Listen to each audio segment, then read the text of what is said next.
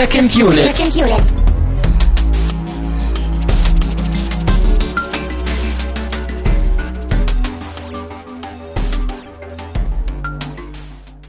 Herzlich willkommen zu einer neuen Ausgabe der Second Unit. Mein Name ist auch mit Erkältung immer noch Christian Steiner und ich habe bei mir natürlich Tamine Mut.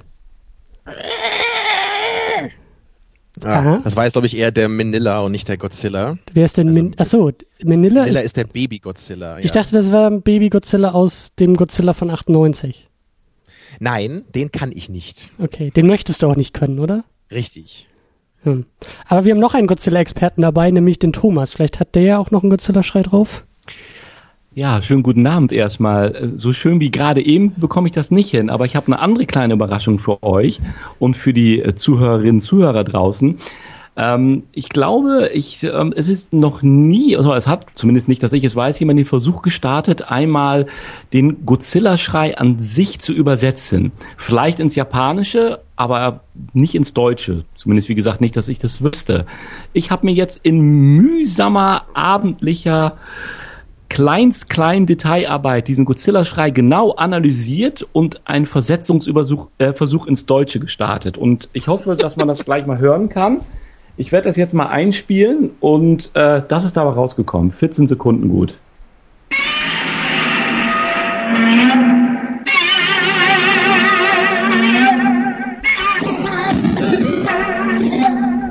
Second Unit. Second Unit. Second Unit. Second Unit. Ich hoffe, ihr konntet das hören. Es heißt also übersetzt nichts anderes, natürlich vom Deutsche wieder ins Englische, als Second Unit. Das ist das, äh, die Lösung des Rätsels. Der Godzilla-Schrei ist nichts weiter als der, der Titel dieses Podcasts Second Unit. So einfach. Wer hätte das gedacht? Und das auch nur mit dem Einsatz modernster Technik. Ja. So. Wahnsinn. Das- Die, über die Details können wir dann gerne diskutieren im Rahmen der, der Episode dann äh, im, im Blog. Ähm, aber ähm, ne, gerne, aber es ist halt so. Ich kann es nicht ändern. Ähm, es ist äh, objektiv hier. Ja, Das hast du dir auch nicht einfach nur ausgedacht oder so. Nein, Nein, nein. es ist so. Es sind Fakten. Es gibt, es gibt Algorithmen, ganz klar. Es gibt eine mathematische Beweisführung dazu und ähm, ja, ähm, das ist das Resultat. Also es ist tatsächlich, tatsächlich äh, Second Unit. Ja, damit ist es offengelegt. Äh, unsere Pläne zu World Domination haben Godzilla als Exekutive vorgesehen. ähm, und ja, sein Schrei verkündet das in mysteriöser, verzerrter Form. Und wenn wir jetzt noch irgendwie den Bogen zu unseren wunderschönen neuen Tassen hinkriegen könnten, den man, also die man jetzt ja in diesem Audio-Podcast auch nicht irgendwie sieht und hören, ist auch so mittelgut. Aber der liebe Thomas hat uns auch mit wunderbaren ähm, United Nations Godzilla Countermeasure Center Tassen versorgt. Äh, vielen Dank an dieser Stelle. Ja, Sehr von mir gerne. Eine sehr nette Geste von dir, Thomas. Das, äh, das ist natürlich super. Und jetzt äh, sind wir natürlich alle bestens ausgestattet für die Aufgaben, die noch vor uns liegen mit dieser Tasse. Ja, Das habe ich, das habe ich sehr, sehr gerne gemacht. Äh, Zum einen, weil einfach die Sendung noch etwas besser schmecken soll, als sie ohnehin nicht schon schmeckt. Und zum anderen natürlich, weil es mit, mit einem Soundfall auch ist, dass es ja noch so viel mehr in diesem Franchise-Universum zu besprechen gibt, über das es sich vielleicht zu sprechen lohnen würde. Und warum, wieso, weshalb? Ich glaube, wir haben eine spannende Episode heute vor uns. Da werden wir sicherlich jetzt dann auch im, in den nächsten, in den, in den nächsten Minuten oder, oder Stunden werden wir sicherlich genaueres hören. Ja, lasst uns ganz kurz noch einmal äh, den Bogen schlagen zu den Flatter- und Patreon-Spenden und dann steigen wir auch ein und erklären auch noch mal vielleicht so, was, was wir hier vorhaben und warum das hier ein kleiner Abschluss ist. Aber ich sag ganz schnell äh, vielen, vielen Dank an die Flatter-Community und ich sag vielen, vielen Dank auch an die Patreon-Community und zwar an Sultan of Swing, äh, Walter White, Michi W., Stefan Manken, Jonas Mapace und auch an dich, Thomas, denn du hast uns auch über Patreon bespendet. Ja, jetzt wird so langsam aber offensichtlich und fast peinlich für mich irgendwie. Man könnte ja denken, ich kaufe mich bei euch ein. Ja, man könnte denken, also dass der Schwerpunkt dieser Sendung vom, vom kritischen, intelligenten äh, Fi- Filmrezeption hin, Filmbesprechung hingeht zu japanischen Franchise und Superhelden à la Godzilla und Co. Ja, feindliche Ähm, aber- Übernahme nennt man das. Aber ganz so weit würde ich noch nicht gehen, aber ich freue mich natürlich. Jetzt mal ganz, äh, ganz, ganz ernsthaft gesprochen. Ähm, hab, ich freue mich einfach auch sehr auf, auf den schönen Abschluss jetzt dieser, dieser kleinen äh, Trilogie. Und ähm, äh, von daher, äh, ja, ähm, werde ich äh, entsprechend ähm, meine, meine kleine Spendenzuwendung nicht gleich wieder zurückziehen, wenn es vielleicht mal Filme besprochen werden, die nicht mein A-Interesse wecken. Das, äh, das, das freut mich. Und äh, wir können ja auch schon spoilern, wir werden diesen Trilogieabschluss hier ja auch mit einem Ausblick und einem, so ähnlich wie der Godzilla von 98 mit so einem, mit so einem Cliffhanger ja auch irgendwie beenden. Ja? Also es gibt ja noch einen Ausblick auf, äh, auf weiteres. Aber zieh uns doch nicht so runter, Christian. Äh, ich, ich, ach so, weil ich den Godzilla von 98 erwähnt habe oder was? Wir sind besser als das, bitte. Ja, äh, ich, ich will noch mal ganz kurz ausholen äh, und und noch mal ganz kurz äh, zusammen bringen und zusammenfassen, äh, was das hier werden soll. Weil wir haben ja schon äh, zwei Sendungen äh, on tape, wollte ich gerade sagen, aber äh, so in diesem Internet drinne. Und wir haben auch schon über äh, zweimal über Godzilla geredet. Wir haben angefangen mit dem Godzilla von 2014, mit dem Hollywood-Ding, sind dann ins Jahr 54 gesprungen und haben die beiden verglichen, haben in der letzten Sendung im Jahr, ich glaube, 89 weitergemacht. Ist das richtig? Sehr gut. Ja. Äh, Godzilla der Urgigant und jetzt springen wir eher in die Gegenwart. Wir springen ins Jahr 2004 und äh, besprechen Godzilla Final Wars, der letzte offizielle Film von dem japanischen Filmstudio Toho, was ja eben die Godzillas produziert und eben in diesem Jahr einen neuen Film wieder anschiebt und das große Remake, aber so der letzte reguläre Godzilla-Vertreter, der eben nicht aus Hollywood kommt. Den werden wir besprechen und wir werden auch dieses unsägliche Roland Emmerich-Machwerk besprechen aus dem Jahr 1998, um halt mit Hollywood-Filmen wieder rauszugehen. Wir sind mit Hollywood rein in Godzilla, was ja eigentlich sehr unpassend ist. Gehen mit Hollywood raus aus Godzilla, was auch sehr unpassend ist. Aber ähm, ja, wir haben versucht, das Ganze mit diesem populären Film ein bisschen einzuklammern und äh, dazwischen uns ein wenig in diesen japanischen Filmreihen äh, bewegt. Und Filmreihen sind ja auch das Stichwort, denn äh, eine der ersten Sachen, die ich in diesen ganzen Sendungen hier gelernt habe, ist, dass es halt mehrere Anläufe von Godzilla gibt. Es gibt drei große Perioden, Epochen, Reihen, wie auch immer man das nennen will. Und Godzilla Final Wars ist ein Vertreter der Millennium-Reihe. Das äh, kannst du, Thomas, glaube ich, am besten noch erklären, aber das sind so grob äh, Filme, die um die Jahrtausendwende erstanden sind, äh, richtig? Das ist, das, ist, das ist korrekt. Und wenn man sich die Millennium-Staffeln halt anguckt, dann fängt die 1999 mit Godzilla 2000 Millennium an, wie passend der Titel, und wird halt 2004 mit Godzilla Final Wars beendet. Dazwischen liegen dann noch vier andere Godzilla-Filme. Also die chronologische Reihenfolge ist, ich lese jetzt nicht die einzelnen Titel vor, es ist 1999, 2000, 2001, 2002, 2003 und 2004. Ähm, wie die neue Staffel heißen wird oder welcher zeitlichen Epoche die zuzuordnen ist, das weiß ich nicht. Ähm, bin ich mal gespannt, was To dazu sagt. Ähm, es wird wahrscheinlich dann nicht mehr in der Millennium-Staffel sein, macht ja auch keinen Sinn, sind ja zwölf Jahre seitdem vergangen, seit dem letzten von 2004 bis 2016. Ähm, aber diese äh, sechs Filme, genau, sind die, die man der Millennium-Staffel zuordnet. Ja, kannst du vielleicht noch ein paar Trademarks so allgemein äußern, so vielleicht auch gerade im Vergleich zu der äh, vorherigen High Say Staffel? Könntest du das so grob umreißen oder lässt sich das schwer so allgemein sagen? Nee, das kann man, das, das kann man am ehesten, wenn man sich tatsächlich so ein bisschen die, die Titel schon anschaut. Ne? Also du hast beispielsweise in der Heisei-Staffel äh, sowas wie Mecha Godzilla 2, du hast einen Space Godzilla, du hast einen Destroyer. Ähm, das sind eigentlich ähm, ja, Mechagodzilla 2, äh, ganz klar, der ähm, hat seinen Ursprung in dem ursprünglichen Mechagodzilla, in diesem Roboter, äh, der Roboter-Ausführung des richtigen Godzilla, der wiederum in der Showa-Reihe das erste Mal auftaucht und auch übrigens bei der Gelegenheit bei vielen Leuten als einer der besseren, wenn nicht sogar ganz oben in der äh, Liga der äh, äh, guten Godzilla-Filme, die, die man hochschätzt, gesehen wird. Ähm, und ansonsten hat man ähm, in der Millennium-Staffel im Gegensatz zur Heißer-Staffel eher versucht, unterschiedliche Konzepte einzuarbeiten, im Sinne, dass man ähm, tricktechnisch versucht hat, ein bisschen professioneller dann zu arbeiten. Das werden wir auch im, obwohl es wiederum der Godzilla Final Wars nun aus der Reihe der Millennium-Filme, die davor gezeigt worden sind, die man zuordnet, also von Godzilla 2000 bis Godzilla Tokyo SOS, wiederum einen ganz anderen Stil hat. Ähm, äh, von daher so ganz eindeutig zuordnen kann man das an der, an der Stelle nicht.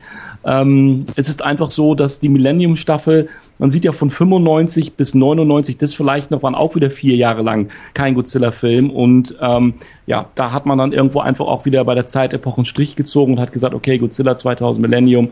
Ähm, Destroyer war übrigens so ein Abschluss, muss man auch wieder sagen. Also im Destroyer gab es ähm, in dem 95er Abschluss der Heisei-Staffel.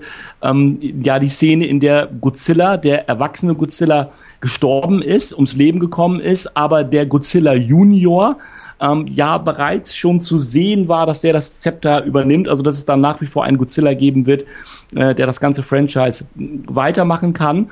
Und dann hat man halt vier Jahre gewartet und ähm, mit der Millennium-Staffel 1999 weitergemacht. War die Millennium-Staffel eigentlich dann auch eine Reaktion auf den Hollywood-Godzilla, auf den 98er oder war das unabhängig voneinander? Also nicht die, nicht die gesamte Millennium-Staffel, schon natürlich der 1999er, der Godzilla 2000 Millennium, der wurde schon ähm, auch als Reaktion auf den tatsächlich US-Godzilla gesehen, in dem ähm, ja, äh, man auf der anderen Seite aber auch keine nichts weiter als Referenzen im Film selber hat auftauchen lassen wollen, außer der Tatsache, dass To jetzt wieder einen neuen Godzilla-Film produziert. Und das könnte man ähnlich sehen, wie wenn man jetzt wirklich in die Gegenwart guckt. Mhm. Also mir ist nicht bekannt, dass der neue Godzilla, der jetzt anläuft, irgendwelche Referenzen zum 2000 14er US-Godzilla haben wird, der ja auch erst gerade mal zwei Jahre her ist. Ist ja alles noch gar nicht so lange her. Ähm, also von daher, nee. Ähm, da gab es aber, oder da gibt es auch den einen oder anderen guten Grund, ähm, warum To das sicherlich so gemacht hat und auf der einen Seite auch strikt trennt ähm, bis auf, und da werden wir ja nachher zu sprechen kommen oder auch gleich, bis auf bei Final Wars. Da gibt es ja eine nette Referenz dann zum US-Godzilla. ja. ähm, aber gut, okay, also das war aber doch eher die, die große Ausnahme. Man wollte das eigentlich wirklich immer sehr getrennt halten, dass man nicht so sehr ins Fahrwasser der US-Godzillas kommt, ähm, äh, was man aus Toos Sicht auch gar nicht nötig hatte. Warum? Auch, weil sie sind das Original, wenn du so willst. Und das, was die US-Amerikaner machen, ähm, vielleicht klingt jetzt ein bisschen hart, ist, ist eher eine Kopie, ist eher, ein, ich würde nicht sagen Plagiat an der Stelle, aber ist halt nicht das Original. Mhm. So, vielleicht noch ein kleiner Einschub von mir, äh, der so ein bisschen da reinpasst jetzt vielleicht, weil ähm, also die letzten beiden Folgen, da war ich ja eigentlich genauso unwissend wie Christian, was äh, Godzilla-Filme angeht. Da kannte ich im Grunde nur die, die wir besprochen haben und halt den Emmerich-Film, den wir uns ja heute auch noch vornehmen. Allerdings habe ich seit unserer letzten Folge die gesamte Heisei-Staffel jetzt auch geschaut. Wow. Das heißt, ich kenne jetzt mich zumindest ein bisschen mehr aus in Godzilla, allerdings auf eine äh, sehr selektive Weise, ne? weil ich halt, ich kenne halt einen Film aus der Showa-Reihe, einen Film aus der Millennium-Staffel ne? und halt die ganzen Filme Filme aus der Ice Age Staffel. Naja, aber immerhin äh, kann ich jetzt vielleicht dann ein bisschen hm. mehr irgendwie noch. Äh, du hast einen größeren Referenzpunkt auf jeden Fall, ja. Genau, so. Ich, ich habe zumindest ein bisschen größeres Gefühl, was es so für verschiedene Ansätze gibt von Godzilla-Filmen innerhalb der Staffel. Verstehe ich das denn richtig, dass äh, Biolante, also Godzilla der Urgigant, dich so angefixt hat, dass du dann auch in der Staffel bleiben wolltest? Oder war das jetzt irgendwie nur Zufall, dass ausgerechnet die Heißei-Staffel? Nee, so, so war das dann auch. Dann dachte ich mir eigentlich, hm, das ist, das scheint eher so mein Ding zu sein, als äh, ja die, die Showa-Reihe und die, das, das klang bei Thomas ja auch schon mal durch, da mhm. gab es ja wohl schon so einige einige Filme, jetzt sicherlich nicht alle, aber einige, die jetzt auch so bei Fans eher unten durchfallen. Ich glaube, das sind größtenteils wirklich die, die so sehr kinderfreundlich gemacht sind. Das habe ich heute immer wieder auch gelesen im Internet.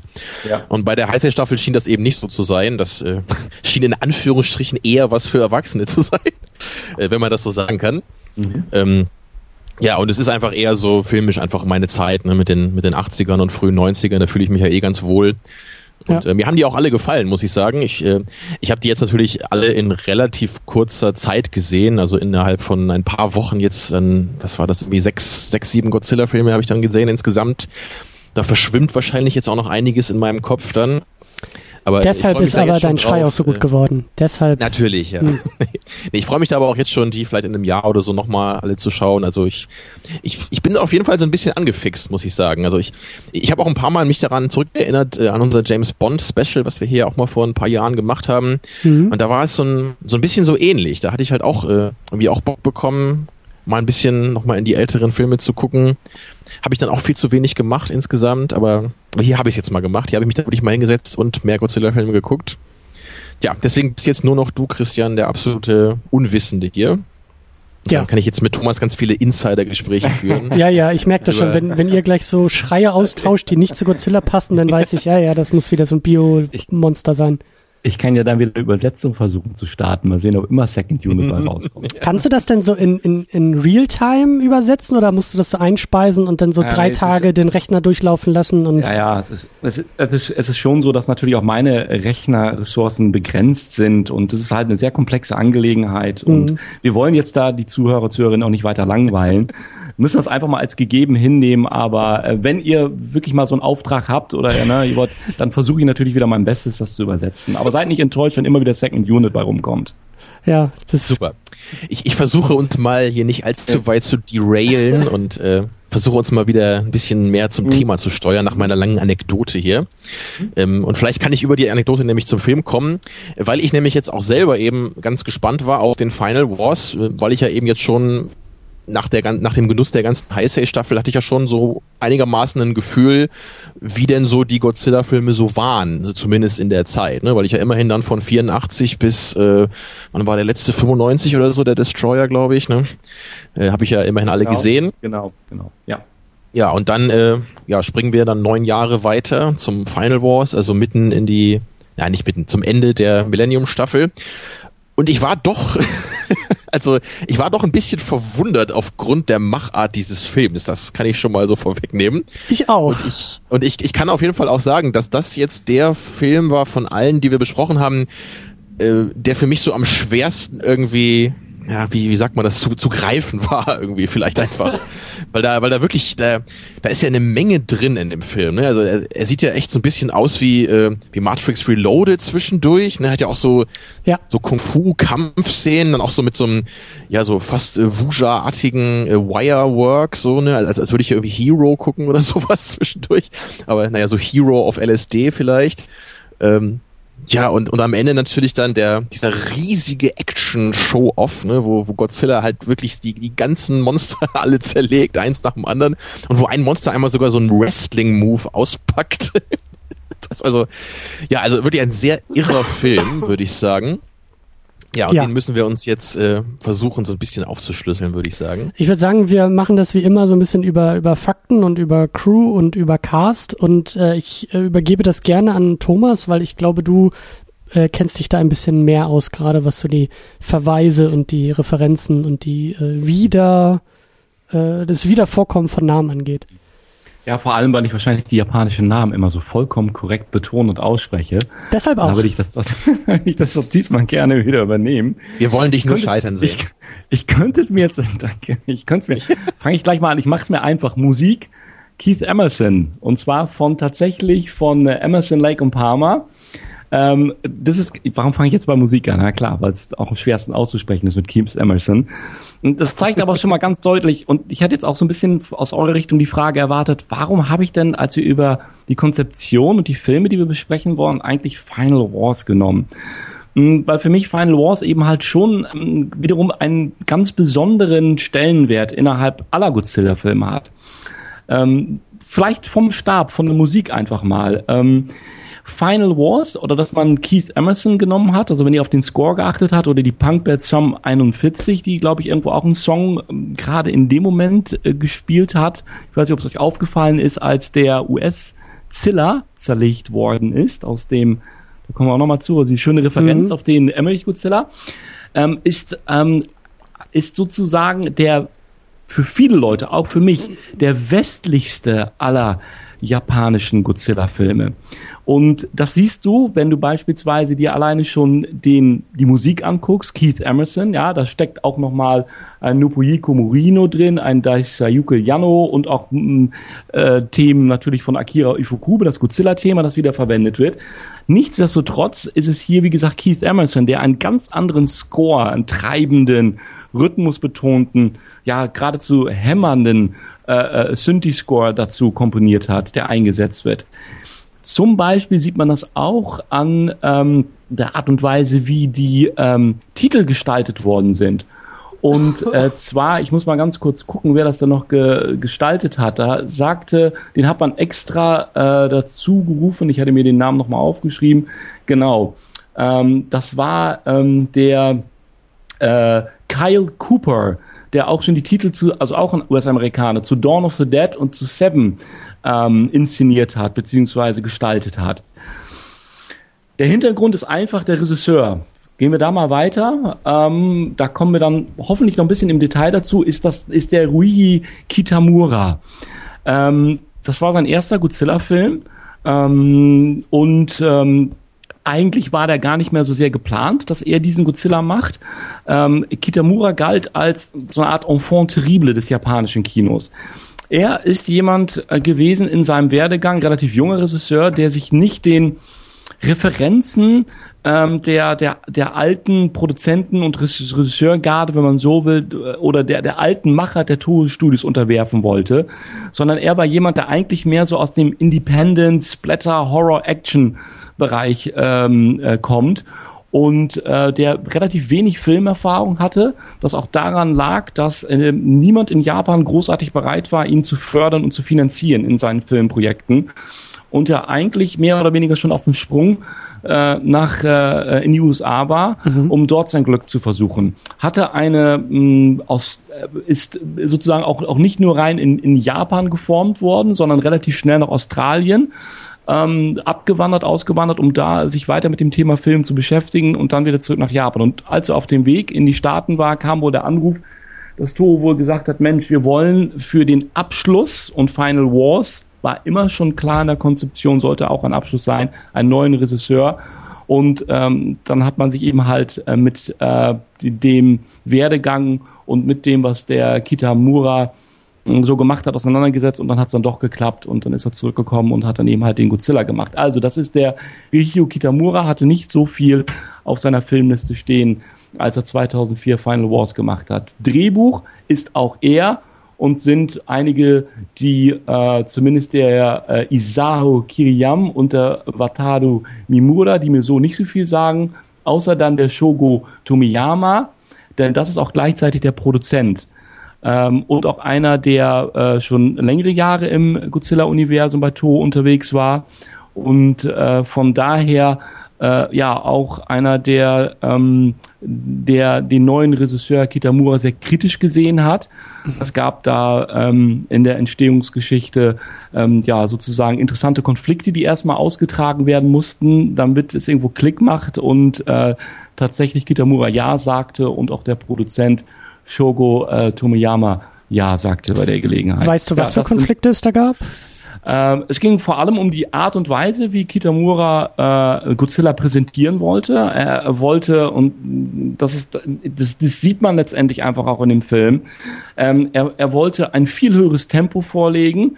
Er, er wollte im Grunde genommen alle äh, Monster, die jemals im Godzilla-Franchise aufgetaucht sind, wiedererwecken. Man hat sich nicht, oder es sind nicht alle geworden, aber es sind eine ganze Reihe, ich glaube 15 oder 16, die dort wieder auftauchen. Bei der Gelegenheit will ich sie einfach mal gerne nennen, weil es letztendlich irgendwo auch zum Cast wiederum passt. Man sieht im Final Wars Godzilla, Mothra Rodan, Gigan, Mandra, Angirus, König Caesar, äh, die Kamakurus, Komanga, Ebira, Hedora, Minilla, King Ghidra und den US-Godzilla Zilla sowie Gorath. Das sind also tatsächlich alle die, die man dort untergebracht hat. Und ähm, die Art und Weise, wie er das Ganze angehen wollte, die Art und Weise, welchen Plot er erst vorgeschlagen hatte, das war nicht so ganz, äh, äh wie äh, letztendlich der Produzent Toro selber das gesehen hatte und da mussten sie äh, entsprechend Kompromiss eingehen. Ähm, wenn ich schon gerade bei dem Thema bin, dann ist auch die Anekdote überliefert, äh, wie es denn überhaupt zur Auswahl der Monster kam, die jetzt hier in Final War sich quasi die Klinke in die Hand geben und die mh, hm, mitunter ein relativ kurzes Dasein in diesem Film nur haben. Und zwar ist es überliefert, dass es tatsächlich bei Toho so war, es gibt dort offensichtlich ein Besprechungszimmer mit einem runden Tisch, an dem man gut sitzen kann oder im Schneidersitz mit oder ohne Sake ist dann nicht überliefert. Und dann hat man einfach die große Spielzeugbox mit den Godzilla-Figuren, ja, die dort offensichtlich dann vorhanden sind, einfach mal dazugeholt und hat sozusagen wie in Spaceballs Lord Helmchen irgendwie gespielt, ich mach dich kaputt, ich töte dich, nein, ich bin stärker, ich bin stärker. Und dann hat man einfach über diese Art und Weise ähm, ausgewürft und entschieden, äh, welche Gegner beziehungsweise welche Monster in Final Wars wieder zum Leben erweckt werden sollten. Und äh, ich- da war Kitamura dabei und der Produzent war auch dabei und dann war der Drops gelutscht. Ja, finde ich gar nicht mal so abwegig, diese Geschichte, weil ich das Gefühl habe, dass, dass der Film und der Plot irgendwie diese, diese Mentalität auch hat und trägt. So. Also der, der Film, der wirkt ja auch so ein bisschen wie so ein, ja, wie so eine Reunion fast. Ne? Man, man muss ja auch Ja. sagen, dass 2004 ja auch das 50-jährige Jubiläum von dem ersten Godzilla ist.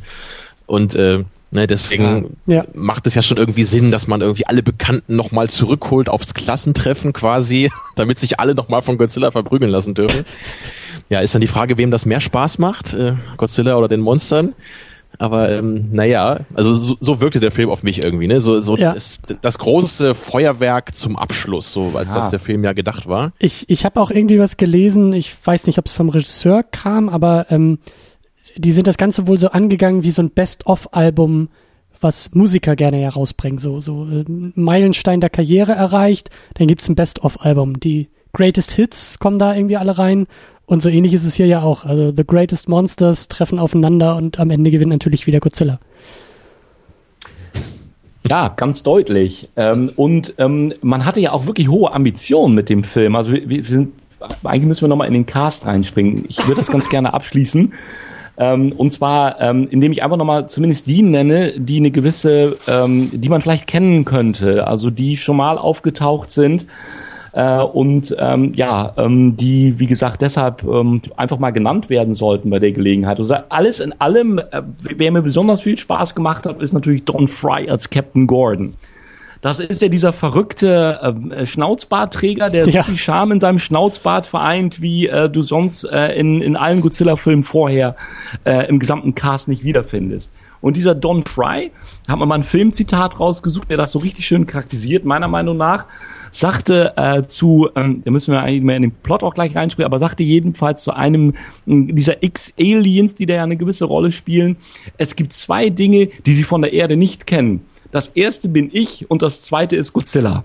So, da weißt du schon, wo die Reise hingeht. Also er, er stellt sich ja sozusagen mit diesem Zitat schon auf einem Sockel mit, ne? Also äh, Godzilla, äh, darf nicht vergessen, Godzilla kannte man aus 29 Filmen, ihn nicht aus dem ersten. Warum auch? Weil er ja eigentlich gar kein, er war gar kein Schauspieler. Er war ja in Japan äh, Wrestler. Er liebte das Catchen und hatte deshalb auch eine Fanbase. Und das machen die Japaner irgendwie ganz gerne, wenn sie wohl der Meinung sind, hier, wir brauchen einen Westler. Also die Amerikaner machen es ja mit dem Quoten-Japaner, das haben wir in der ersten äh, Episode der Trilogie ja gehört, mit Ken Watanabe. Ja. Und die Japaner machen das dann ganz gerne mal mit dem Amerikaner, der da rumläuft. Und im Original ist es auch so, man darf sich nicht vorstellen, dass er irgendwie besonders gut Japanisch gesprochen hat, kein Wort, sondern er hat einfach Englisch gesprochen. Äh, das war nicht immer so. Es gab auch Amerikaner, die zumindest ein bisschen Japanisch gesprochen haben. Ähm, ja, aber ihn hat man halt gecastet, Don Fry. Er hat eine Menge Spaß in dem Film wohl gehabt. Äh, er, er durfte auch äh, ja mal lustige Actionsequenzen drehen und er kann sich zumindest auf die Fahnen schreiben, dass er in Godzilla Final Wars mitgespielt hat. Danach habe ich nie wieder was von ihm gesehen oder gehört. Abgesehen davon, wen man aber schon noch mal gesehen hatte, ist vielleicht Katsuki Kitamura. Das ist der Anführer der X-Aliens. Ziemlich cooler, auch da machen wir schon eine Referenz zum Plot, ziemlich cooler ähm, Matrix-Verschnitt, Mutant-Verschnitt irgendwie oder sowas mit seinem langen Lohnmantel, erinnert er so ein bisschen an Keanu Reeves. Den hat man beispielsweise bei Kill Bill Volume 1 mal gesehen. Da hat er mitgespielt. Ähm, wen noch? Äh, Kane Kosuga, die, die den Kazama spielt. Ähm, den Wittmann hören, und zwar, so wie ich herausgelesen habe, ist er im Transformers 5 als Bumblebee Stimme verpflichtet. Also von daher, ähm, wenn man, was Bumblebee, irgendeiner von denen jedenfalls, also eine große Sch- US-Schauspielkarriere noch vor sich, Voice Actor in Transformers 5. Und dann gibt's Das, noch ein hör- bisschen. das hört auch nicht auf mit den Transformers-Filmen, oder? Nein, das- da kommen, das- kommen immer neue, ne? Ja, also wenn du jetzt schon so einen bekannten Voice Actor hast, dann, äh, dann haben wir noch den Akira Takarada. Das ist ganz interessant. Das ist der UN-Generalsekretär Daiko oder der Alien-Klon. Takarada hat im 54er Godzilla mitgespielt. Da ist er wieder. Mittlerweile ein bisschen gealtert, aber immerhin. Man, sind ein paar Jahre gewesen, 50 nämlich. Und interessant, das hätte man im ersten, äh, in der ersten Trilogie mit Hinblick auf den US Godzilla 2014 vielleicht noch erwähnen sollen. Jetzt mache ich's.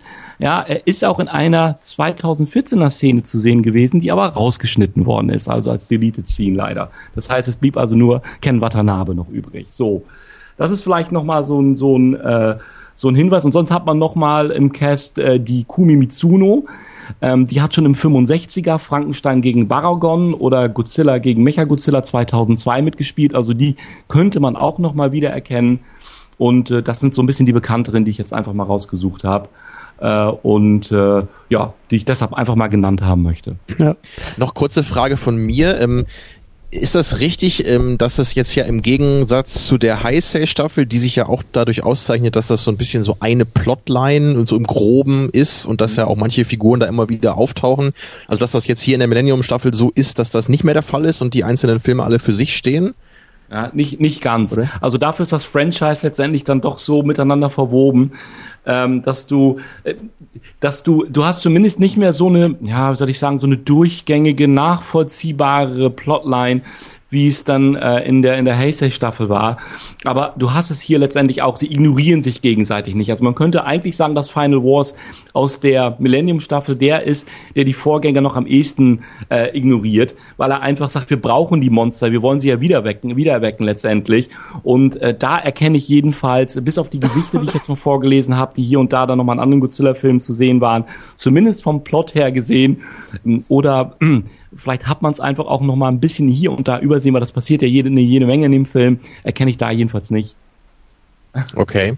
Also ist das denn jetzt auch so, dass der, der Final Wars auch so ein bisschen aus der Millennium-Staffel rausfällt? Könnte man das auch sagen oder wäre das zu weit? Äh? Nein, der fällt, der hast, hast du vollkommen richtig erkannt, Termino. Ganz klar, der, der fällt komplett raus. Der fällt aus, aus allen Staffeln raus, weil er einfach so komplett anders ist. Das ist Kitamura zu verdanken. Er ist in der Musik anders, er ist im Tempo anders. Du hast hier das erste Mal, dass beispielsweise die Monster nicht in Zeitlupe aufgenommen worden sind, um entsprechend sie gigantischer, monströser wirken zu lassen dadurch, sondern das erste Mal, dass du in, in Zeitraffer, in Echtzeit sogar einen Tick in Zeitraffer gedreht hast, um Tempo, dem Film Tempo zu geben, um äh, äh, letztendlich dadurch einfach auch eine ganz andere, ähm, einen ganz anderen Stil mitzugeben. Äh, hinzu kommen solche Spielereien wie Color Grading. Er, ja, arbeitet unheimlich viel mit, mit, mit, mit Farbpaletten beispielsweise. Hinzu kommen äh, einfach auch Stile wie diese, diese Kung-Fu-Kampfstile, die du mit drin hast, gerade in der ersten Hälfte, wenn ja sehr viel auch zwischen äh, den Menschen und den sogenannten X-Aliens, den Aggressoren, ähm, verhandelt wird, wenn man so will. Ähm, und ähm, das sind also alles Sachen, die man könnte sagen, dass es im Grunde genommen äh, die, dieser wo hatte ich das auch nochmal gelesen? Ähm, dieser Film ist für einen äh, 14-jährigen durchschnittszappeligen Japaner, der Videospiele gewohnt war und Godzilla Unleashed mit, mit, mit, mit Hardrock-Musik voller Lautstärke gespielt hat, äh, etwas, äh, äh, wo er sich wahrscheinlich gut wiederfinden kann. Dass er größere Ambitionen hatte, Premiere beispielsweise zuerst im Chinese Theater in Los Angeles in den USA 2004 äh, und zwar am äh, 29.11., erst am 4.12. in Japan und äh, war auch gleichzeitig nochmal so eine Verneigung davor, dass ja dass Godzilla ja auch in dem Jahr einen äh, Stern auf dem berühmten äh, Walk of Fame bekommen hat. Das also habe ich auch mal gehört, ja. Ja, von daher hing das damit alles so ein bisschen zusammen. Das passte halt man hatte sehr hohe Erwartungen an dem Film. Ja, man hat ihm ja auch 20 Millionen US-Dollar spendiert. Der teuerste japanische Film ist dahin. Dass er diese Erwartung leider nicht erfüllt hat, das war relativ schnell, auch dann gerade nach der Premiere in, in, in, in, in den USA, aber auch in Japan selber zu sehen. Ähm, er war, er hat gerade mal die Hälfte des Films des Geldes wieder eingespielt, ist in den USA gar nicht großartig in die Kinos mehr gekommen. Äh, Sony wollte das gerne sondern hat gesagt, Mensch, möchten uns ganz gerne richtigen, richtigen Kino äh, veröffentlichen, Kinostart größer in den USA machen. Toho wollte ähm, das äh, nur unter einer gewissen Gewinnbeteiligung und da hat Sony gesagt, nee, das machen wir wohl nicht. Dann ist es eine Direct-to-DVD-Veröffentlichung halt geworden und in Japan selber, hm, da war es ein Film von Miyazaki und zwar äh, House Moving Castle ein Anime, der groß abgeräumt hat zur gleichen Zeit. Äh, ich glaube, über 100 Millionen sogar eingespielt hat. Und ähm, Final Wars lief da leider unter ferner Liefen. Tja, das ist natürlich schade. Ist das denn bei den, bei den Fans auch ungefähr so, was die Resonanz mit, mit dem Film angeht? Ja, sehr gespalten ähm, sehr gespalten. Ähm, und zwar, äh, wo liegt der Film? Wo willst du den als Fan einordnen? Er ist eben halt wirklich einfach anders. Ähm, er ist, ähm, wie gesagt, die, die, die, die, die Fans äh, sind ja keine 14-jährigen zappelnden Japaner in der Regel gewesen, sondern wollten wahrscheinlich ein bisschen mehr Tradition und auch traditioneller traditioneller Machart einfach haben. Also da kann man wahrscheinlich wirklich länger drüber. Ich sag's mal so aus ein bisschen aus meiner Perspektive, ohne jetzt schon ein Fazit ziehen zu wollen. Ich habe ihn ja auch empfohlen. Ich habe ihn empfohlen, weil er einfach so anders ist, weil er einfach Spaß macht, weil er Unterhaltung ist, weil er Tempo hat, weil man viele der von mir sehr geliebten alten Monster aus der Showa-Staffel auch mal wieder in einem modernen Look sozusagen sieht. Aber die Frage ist dann manchmal auch, wo ist dann der Subtext, ja? Wo ist denn das, dass ja. man, dass man ähm, Worum geht's in diesem worum, Film ja, eigentlich? Worum geht's letztendlich so? ähm, und ja, worum ähm, geht's da kann man ganz eigentlich? vieles und nichts sehen. Ja, ich, ich muss auch mal, ich, ich liebe ja aus irgendeinem Grund immer diese James Bond-Vergleiche. Das hat man ja, glaube ich, schon rausgehört in diesen Sendungen. Ich musste bei dem Film nämlich wirklich auch an diesen einen James Bond-Film denken, den wir mal geschaut haben. Ich, ich glaube, das war dieser License to Kill mit Timothy Dalton. Ist das richtig, Christian? Weißt du das Den noch? Der aus haben den wir 80ern. geguckt, ja. Ja. Ja, ne? also das war nämlich dieser eine aus den 80ern, der sich für mich sehr stark wie so ein relativ routinierter 80er Actioner angefühlt hat. Und bei dem, da habe ich damals auch in der Sendung gesagt, ich mochte den, aber irgendwie hatte ich nicht das Gefühl, dass ich gerade einen Godzilla, äh, ja, also jetzt meine ich das eben. damals hatte ich auch nicht das Gefühl, einen Godzilla-Film gesehen zu haben, ja. Aber damals war es eben so, ich habe das Gefühl, ich sehe einen Actioner, aber keinen James Bond-Film. Und hier war es auch so ein bisschen so, ich mochte irgendwie den Film, aber ich bin mir nicht so richtig sicher, ob ich ihn als Godzilla-Film mochte. So, weil ich, ich, ich mochte halt eigentlich eher die erste Hälfte, glaube ich, auch mit diesen völlig überdrehten Ideen, ja, diesen, diesen völlig abgedrehten Aliens. Äh, mein Lieblingszitat aus dem Film ist übrigens einmal, als äh, dann diese Aliens ähm, dann irgendwie mit von den Menschen äh, bloßgestellt werden, so, ne, und dann, dann sagt halt der, der eine Anführer, glaube ich, wir haben eure Zivilisation zerstört, damit ihr nicht auf dumme Gedanken kommt. Also sehr schön formuliert auf jeden Fall. Und das ist halt so der, der Ton dieses Films. Ne? Also wirklich, Ja.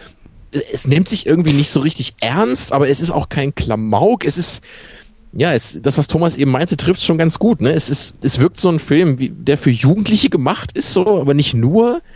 Ja, aber dann auch in Verbindung mit diesem sehr rockigen Soundtrack, was man jetzt auch überhaupt nicht kennt von, äh, von den Godzilla-Filmen.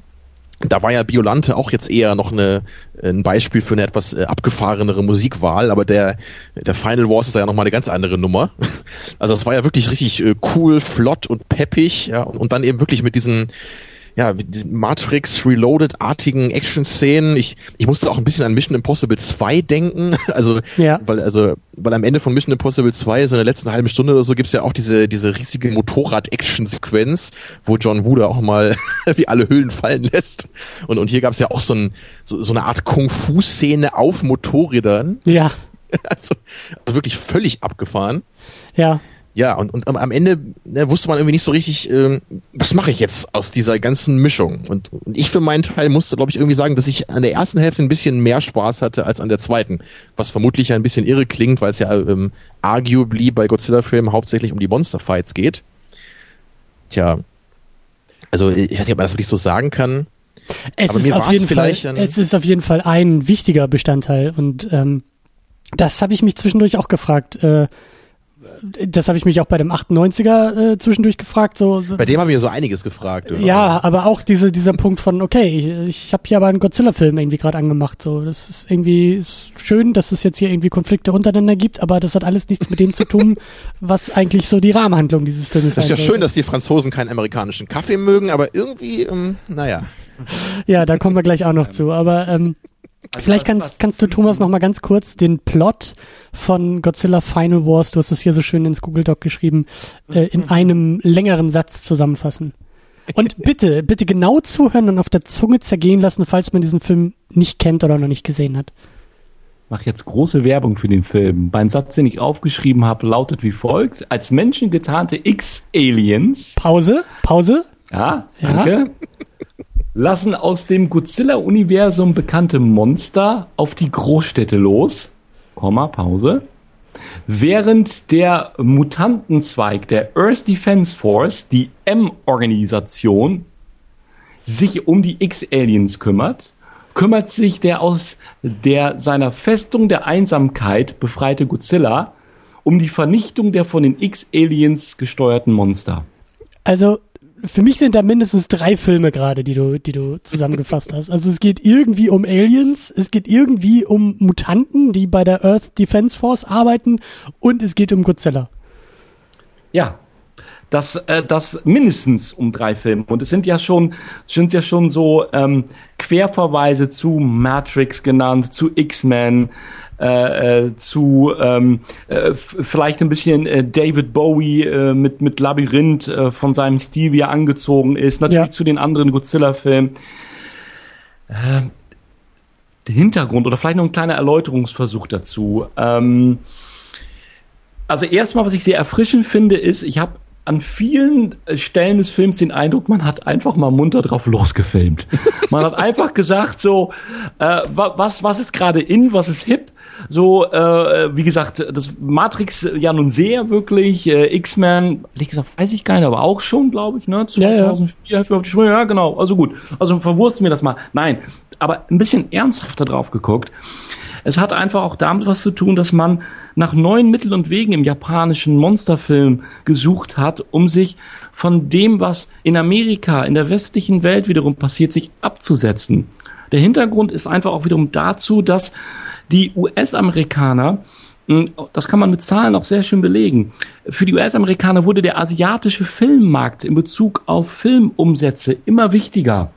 Und zwar, wenn ich das dann doch mal ins, in Zahlen mir mal, mir mal angucke, das hatte ich mir irgendwo notiert, Zahlen kann man sich immer so, hier, hier ist das beispielsweise, genau, ne, dann kann man sagen, 2005 ne, betrug der gesamte Ticketumsatz in den USA für die US-amerikanischen Filme 9 Milliarden US-Dollar. Außerhalb der USA jedoch 12 Milliarden US-Dollar. Ne? Der Löwenanteil an diesen 12 Milliarden äh, US-Dollar, den tragen die asiatischen Länder, gerade Japan und Südkorea bei. Ja. Das heißt also, aus, aus, aus, dieser, aus dieser Sichtweise heraus war es für den US-amerikanischen Kinomarkt immer wichtiger, die, ähm, die eigenen Filme zu asiatisieren. Auch ein Stück weit eben halt so zu gestalten, dass sie eben erfolgreich in den asiatischen Ländern sind. Was Konsequenz hatte, dass öfter japanische Co-Regisseure mitverpflichtet worden sind. Dass öfter auch ähm, ähm, japanische Schauspieler ähm, äh, wie beispielsweise Jackie Chan, Jet Li, Filme wie Kill Bill und so, The Ring entstanden sind. Und das war natürlich für die Japaner ein Riesenproblem, ja, weil dann auf einmal US-amerikanische Filme einen großen japanischen Massenmarkt und auch den japanischen, die japanischen Geschmack, den Kultur japanische Subtexte anfingen zu verarbeiten, die ähm, eigentlich mehr oder weniger, ja, bis dahin so, dieses Phänomen war bis dahin einfach gar nicht so bekannt, so dass dann im Gegenzug Toro sagen muss, wir, muss, wir müssen was Neues machen einfach, ja, wir, wir, sonst haben wir nachher das Problem, dass die Amerikaner bessere Godzilla-Filme machen oder insgesamt uns das Wasser abgraben einfach. Und Godzilla Final Wars ist einfach wirklich ein Versuch, ähm, darüber diskutieren wir gerade, verzweifelter, gelungener, misslungener Versuch, letztendlich ähm, diesem Godzilla-Franchise nochmal in dem auch geplant letzten Film für lange Zeit ein anderes Gesicht mitzugeben und sich wieder etwas abzusetzen und, äh, ähm, und zu versuchen, dort ähm, ja, neues Publikum zu gewinnen, das alte ein Stück weit zu versöhnen, zu sagen, wir haben jetzt hier auf jeden Fall versucht, und das kann man, glaube ich, das muss es ist ihm auch gelungen, ihn anders werden zu lassen, als es vorher die anderen Godzilla-Filme waren. Und wie wir im richtigen Leben halt auch kennen, nicht jeder Versuch gelingt beim ersten Mal. Ja, wobei man ja aber auch sagen muss, dass äh, in der Heisei-Staffel ja auch schon ein paar Mal so zumindest Referenzen an amerikanische Filme drin waren. Ich erinnere mich da jetzt zum Beispiel gerade, ähm, ich weiß gar nicht mehr, in welchem Film das war. Ich sag ja, die, äh, die mischen sich so ein bisschen bei mir im Geist. Mhm. Aber einer beginnt, glaube ich, mit so einer ungefähr halbstündigen Indiana Jones Indiana Jones-esken Sequenz, die relativ wenig mit dem Rest des Films zu tun hat. Ne? Und ja. sowas sieht man halt schon immer mal wieder da. Natürlich jetzt nicht in dem Ausmaß, wie es hier ist, ne? aber, aber so dieses Referieren von amerikanischen ja, Tropes, das äh, war zumindest jetzt mir nicht völlig neu. Mhm. Ja, nur eben die, die Masse davon, ne, würde ich bei den zentralen Plotpoints jetzt hier gerade mit, mit Mutanten und äh, was noch alles, ne, das ja. ist natürlich dann schon mal äh, ein anderes Kaliber. Ja, ja, passt ja vielleicht auch ganz gut, äh, weil ich, ich war jetzt nicht im Kino, um den gerade äh, neuen X-Men Apocalypse zu schauen, der ja auch äh, recht durchwachsen aufgenommen wird. Vielleicht war das ja jetzt der bessere Mutantenfilm. ich habe ihn leider auch noch nicht gesehen, aber ähm, ich, ich hoffe nicht. Ich hoffe nicht.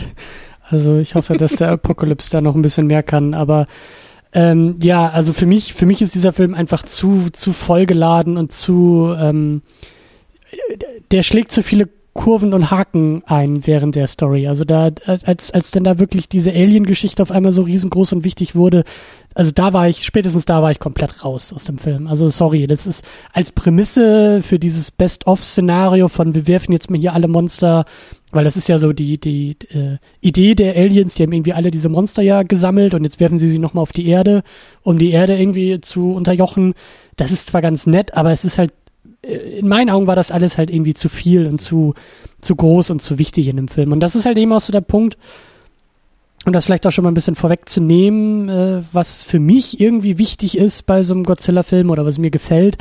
Ähm, ich musste mich echt auf einmal zurück an, an, an den ersten Godzilla, an den 54er erinnern, auch an das, was wir darüber äh, gesagt haben und was wir da drin gesehen haben, nämlich die Verarbeitung von, von Geschichte, die Verarbeitung von realen Ereignissen, die Verarbeitung, also wie Kultur Geschichte verarbeiten kann, ist für mich halt das beste Beispiel oder das, das beste Argument für den ersten Godzilla. Und das sehe ich halt hier überhaupt nicht mehr. Also hier ist es jetzt echt, es gibt so Lippenbekenntnisse Richtung, ja, es geht irgendwie um Krieg und Umweltzerstörung und irgendwie eine globalisierte Welt, die erst dann erscheint, wenn irgendwie Aliens uns global, also uns zusammenführen in dieser globalisierten Welt.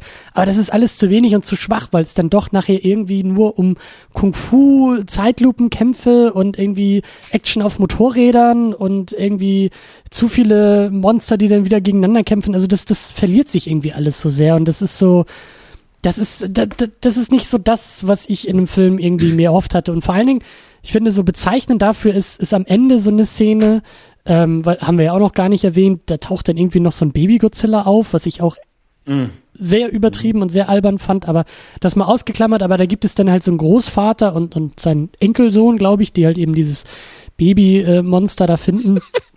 Und dann sagt der Großvater. Ich, liebe, ich, ich muss mal sagen, ich, also ich, ich lese das ja auch immer in den Reviews, so wenn ich die überfliege, eigentlich hassen alle diesen Manila, so ist mein, mein Gefühl. Also ich, ich bin immer am Grinsen, wenn der zu sehen ist. Dieses Kostüm, das ist einfach herrlich.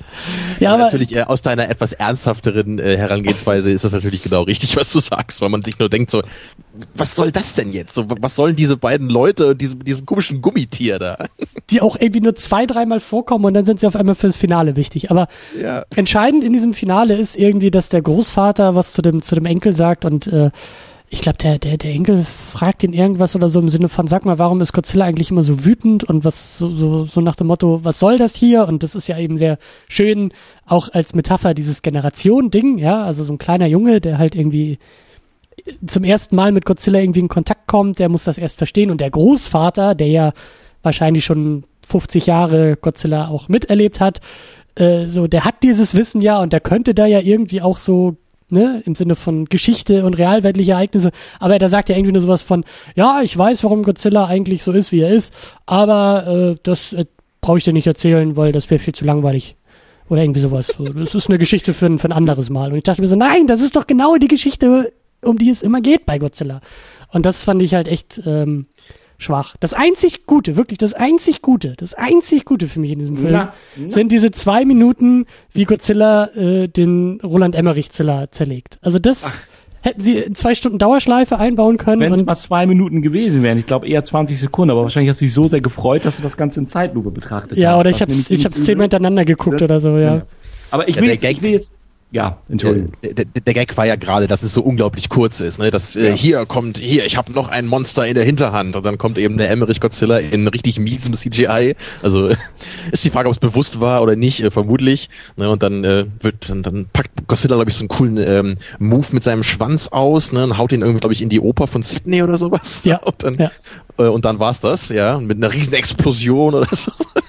Das war übrigens bei der Gelegenheit der erste Godzilla-Film, wo es wirklich Außenaufnahmen gab. Also wo man in New York war und diese Sequenz mit Rodan und diesen coolen äh, Afroamerikanern gedreht hat. Und wo man in Sydney war, um da die Außenaufnahmen zu machen. Also auch das ist dann vom Budget her natürlich etwas, was den Film in bis dato ungeahnte Höhen getrieben hat. Ja, da war die Second Unit. Ähm, da war Das war vielleicht auch nur die Third Unit, die Second war dann noch woanders. Aber ich, ich, will, ich will mal ein ganz klein bisschen dagegen halten, Christian. Mhm, ähm, gerne. Ähm, und zwar, genau, alles richtig, was du irgendwo sagst, dass es bei diesem Film natürlich um was ganz anderes geht als äh, in dem 54 Godzilla, wo vielleicht der, der Subtext manchen Leuten schon zu schwer im Magen liegt. Wenn man dann sagen kann, gut, äh, das ist so deutlich und da, da wird wirklich was verarbeitet. Da läuft was mit auf dieser Spur und das ist mal deutlicher, mal nicht deutlicher. Da gibt es, da laufen vielleicht sogar mehrere Dinge mit. Hm, ich habe auch noch mal so ein bisschen drüber nachgedacht und, und auch gelesen und, und insgesamt muss man einfach, das kannst du jetzt natürlich, was ich jetzt gleich sage, eigentlich in, in jedem Monsterfilm anbringen und es trifft eigentlich immer zu. Es ist die Frage ganz generell, wie Japaner auch solche Filme rezipieren ähm, die ähm, für uns eigentlich, ja, bestenfalls einen ganz schwachen, nicht ausgearbeiteten, eigentlich gar keinen Subtext haben, sondern reine Unterhaltung sind. Und zwar gibt es da eine nette Aussage und, das, die zwei Sätze möchte ich mal vorlesen, weil sie generell auch sehr schön beleuchten, wie da das japanische Verständnis ist. Von dem Special Effects Director Kuichi äh, Kawakitu, der so um 2000, also in der in dieser besagten Zeit eben halt auch wirklich sich um die Special Effects gekümmert hat und er hat einfach auf die Frage gesagt, die da einfach lautete, äh, ich will sie hier mal richtig vorlesen. Das ist übrigens kein Geheimnis, das schöne Buch von dem Jörg Buttgereit, Japan, die Monsterinsel, wo man auch schön das als Nachschlagewerk und auch viele Interviews drinstehen, das man dazu nutzen kann. Und äh, da war die Frage, können Sie uns etwas über die Bestimmung, äh, Bedeutung, Verzeihung, der Monster in der japanischen Kultur sagen? Ich habe es ein bisschen zusammengefasst. Die Antwort lautet so, die Bedeutung und unterschiedliche Rezeption der Monster liegt zu großen Teilen auch in der Tatsache begründet, dass es uns, was es bei uns um die acht Millionen japanische Götter und Göttinnen gibt. Monster werden in Japan ähnlich wie diese Gottheiten gesehen. Die Ängste, Schwächen, aber auch Stärken, die man in sich trägt, manifestieren sich in die Monster. Das Aussehen der Monster ist zwar von großen Tieren der Erdgeschichte inspiriert, aber sie sind keine Dinosaurier. Und jetzt für mich der Schlüsselsatz. Es sind gigantische fiktive Lebewesen, die die Wurzeln der japanischen, die aus den Wurzeln der japanischen Kultur entstammen. Und das ist für mich so ein Hinweis, dass ich sage, dass selbst wo wir ähm, Monster-Action in dem Moment einfach sehen, ja, und auch wo wir uns fragen, wo ist der Plot, wie ist das miteinander verwoben, dass die Japaner immer noch offensichtlich kulturelle Referenzen an, an äh, innerhalb der Monster äh, äh sehen, die, die äh, dort dann in dem Film mitlaufen. Und äh, ich habe gestern noch ein, das war auch mal interessant, habe ich gleich an unsere Sendung noch gedacht, noch eine zweite interessante Studie gehört, die jetzt gelaufen ist, ähm, die auch mal so zeigt, wo gucken, wo achten wir drauf in unserer gesamten Rezeption, wenn du Filme schaust, wenn du die Bilder anschaust, wenn du, wenn du äh, mit Menschen wahrscheinlich redest unter, und, unter Japaner. Man hat beispielsweise mal untersucht, wenn wir uns Bilder anschauen, wohin schweift unser, das westliche Auge bei Bildmotiven zuerst und wo das japanische, das asiatische Auge. Und da hat man festgestellt, wir beobachten in erster Linie ähm, äh, Gesichter, Menschen, Individuen sozusagen auf dem Bild. Bei einem Japaner ist es etwas anders. Da sind es erst die Hintergründe, die er wahrnimmt, wenn er ein Bild betrachtet. Und auch das zeigt, und Erklärungsversuch ist tatsächlich der, dass sie halt gesagt haben, dass wir sehr stark individuell, individuell geprägt sind und der Japaner tatsächlich mehr sozusagen in der, äh, ja, ich, ich will nicht sagen in der Masse, aber eben halt diese individuelle Ausprägung nicht hat, sondern für ihn andere Schwerpunkte interessant sind. Und das hat natürlich auch wiederum so seine, seine, bringt seine Unterschiede in der Rezeption auch gerade solcher, äh, äh, solcher vielleicht Filme wie, wie es Final Wars ist, wo wir sagen, da können wir wirklich nicht mehr so viel sehen, ähm, ist für den Japaner vielleicht an der Stelle sogar noch ein bisschen verständlicher. Wobei, abschließend dazu gesagt, die Einspielergebnisse natürlich eine andere Sprache gesprochen haben, über die wir schon vorhin uns kurz unterhalten haben. Mhm. Aber ein schöner also, Einwand auf jeden Fall. Ja, also was ich halt noch dem hinzufügen würde, ist, ähm, dass man sich ja generell auch bei Filmreihen, die jetzt ja gerade eben wie bei Godzilla auch, die ja sich über 50 Jahre erstreckt haben und wie bei meinem Lieblingsbeispiel auch, bei James Bond, ne, ist es ja auch so, dass man da so im Laufe der Zeit ja auch erkennt, ne, also sowohl bei Godzilla als auch bei James Bond sieht man ja, ähm, es gab immer so diese Themen, die so aus der jeweiligen Zeit darin verarbeitet wurden. Aber nach einer gewissen Zeit kommt dann eben auch noch so ein, so ein anderes Element damit rein, ne? so, eine, so eine Selbstreferenz in gewisser Weise. Und gerade bei Final Wars ist das halt, glaube ich, sehr stark. Schön. Also deswegen ja. drückt das wahrscheinlich auch einfach, äh, also es, es, es drängt irgendwie andere Themen, die vielleicht hätten da sein können, raus zugunsten eben dieses, was ich am Anfang eben so als Klassentreffen umschrieben hatte, ne? ja, dieser Monster. Ja. Ja, und bei James Bond hatte man das ja auch so ein bisschen mit dem mit der Einführung des Craig Bonds ne, bei Casino Royale, wo es dann ja auch ähm, zum ersten Mal, würde ich jetzt mal behaupten, so richtig so ein Bond gab, der hauptsächlich so im, im Kontrast zu den anderen Bonds funktioniert hat. Ja, natürlich ist er an sich auch ein guter Film gewesen, aber gerade der, der Witz dieser Figur des Craig Bonds Ja, war ja noch ja. viel stärker, wenn man die anderen Bond-Figuren schon kannte. Ja, also besonders, besonders die Frage, da gab es ja die Frage, äh, hier Martini geschüttelt oder gerührt und dann gibt's doch die legendäre Antwort, genau. sehe ich so aus, als ob mich das interessiert. Genau das, das war natürlich der Moment, wo sich das alles äh, so auf einen Punkt äh, konzentriert. Ne? Aber allein wie der ganze Film gemacht ist, ist ja einfach auch ein Kontrast und irgendwie so ein, so ein Statement ja irgendwie auch einfach ne? in, im, im Hinblick, in Hinsicht auf die anderen James Bond Filme. Ne? Und, und, und bei Star Trek sieht man das ja jetzt auch. Ne? Da hat man ja auch, hat da auch, wenn man nur mal die Filme anschaut, hast du ja auch Filme, die am Anfang äh, basieren die halt nur aus den, auf den Serien. Und jetzt äh, hast du halt Filme, die gar nicht mehr auf der Serie basieren, sondern die Filme referieren. Ja, Ne, Also ja. auch wenn halt behauptet wird, dass es nicht stimmt, aber es ist halt nun mal so, dass die Abrams äh, Star Trek Filme mit ihrer äh, Alternative Universe und so Geschichte ne, und mit dem äh, Nimoy Spock und so da einfach äh, sich irgendwie daran orientieren und halt nicht was ganz Neues sind. Ne, Also nicht irgendwie sagen, wir, wir lösen uns jetzt von der alten Serie und versuchen irgendwie neue zeitgeistliche Themen da irgendwie zu verarbeiten. So, so sehe ich es halt nicht. Ich sehe halt eher wieder hier, das referiert irgendwie alles und das willst irgendwie alles neu machen, aber es ist halt immer noch total an dem Alten dran. ja. Ja, und, und hier vielleicht eben dann, um wieder auf Final Wars zurückzukommen, scheint mir das dann gerade so bei dir, Christian, dass, dass das hier wahrscheinlich das ist, was dir persönlich einfach nicht so gefällt. Ne, dass du halt wirklich eher, wie es halt wahrscheinlich am besten bei dem ersten Godzilla von 54 äh, die, der Fall ist, wirklich nach den Inhalten guckst und zu schauen, was will man hier mit dieser abstrusen, in Anführungsstrichen, Geschichte von so einem Monster, was Städte platt macht, äh, was will man damit verarbeiten? Ne, Du, du bist natürlich da auch prädestiniert für, weil du ja auch äh, bei muskulösen Männern mit bunter Unterwäsche auch genauer hinguckst, was die denn so äh, symbolisieren und so. Sehr schön Ist ausgedrückt, ja. ja, ist natürlich klar, dass du das dann auch bei riesigen Monsterechsen in erster Linie machen möchtest. So, ja. Und ich, ich, ich weiß, ähm, bevor du darauf äh, antworten kannst, ich, ich kann das ja auch voll nachvollziehen, ne? Und das ist ja auch eine absolut berechtigte Herangehensweise. Und ich, ich kann auch voll verstehen, wenn du jetzt sagst, der Final Wars, der gibt dir irgendwie nichts. So, ne? Aber ich muss für mich persönlich einfach sagen, obwohl ich gleichzeitig erkenne, warum der 54er Godzilla sicherlich der in Anführungsstrichen bessere Film ist, wie auch immer man genau das meint, ich kann halt nicht leugnen, dass ich trotzdem mehr Spaß hatte, den Final Wars zu gucken. Einfach nur in dieser Hinsicht, diese, diese Abstrusität dieses Filmes mitzuerleben, ja, diesen irren Plot und die, diese, diese überstilisierten, mit Rockmusik unterlegten Action-Szenen im Matrix-Gewand, gleichzeitig nur noch mit X-Men vermischt, das, das hat für mich einfach was. Ich mag sowas einfach manchmal und es hat für mich hier irgendwie auch einen Stil gehabt insgesamt. Das war jetzt nicht super großartig und das war jetzt sicherlich auch nicht einer meiner Favoriten der Godzilla-Filme, die wir hier so besprochen haben. Aber ich, ich fand es okay. So, es hat mir durchaus Spaß gemacht.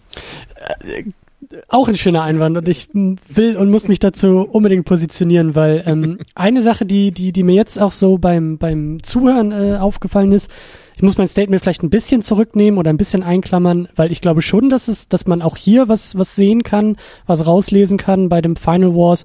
Äh, vielleicht ist es einfach auch eine Sache, die, die mir einfach nicht so gut gefällt oder die ich ähm, schwierig finde. Ich, ich glaube, das, was wir auch schon damals bei dem Biolante gesagt hatten, ist hier, glaube ich, auch nochmal weiter zu erkennen wir sind 50 Jahre in der Geschichte gesprungen, ja. Also wir sind eher in der Gegenwart als noch im Jahr 54. Also wir sind eher in der Gegenwart als äh, kurz nach dem Zweiten Weltkrieg. Und wir sehen hier in Final Wars ja auch irgendwo ein gestärktes Japan. Wir sehen ein Japan, das den UN-Generalsekretär stellt. Wir sehen ein Japan, das irgendwie die Mitglieder der Earth Defense Force, was auch immer das sein mag, aber die halt diesen wichtigen äh, militärischen Apparat irgendwie füllt.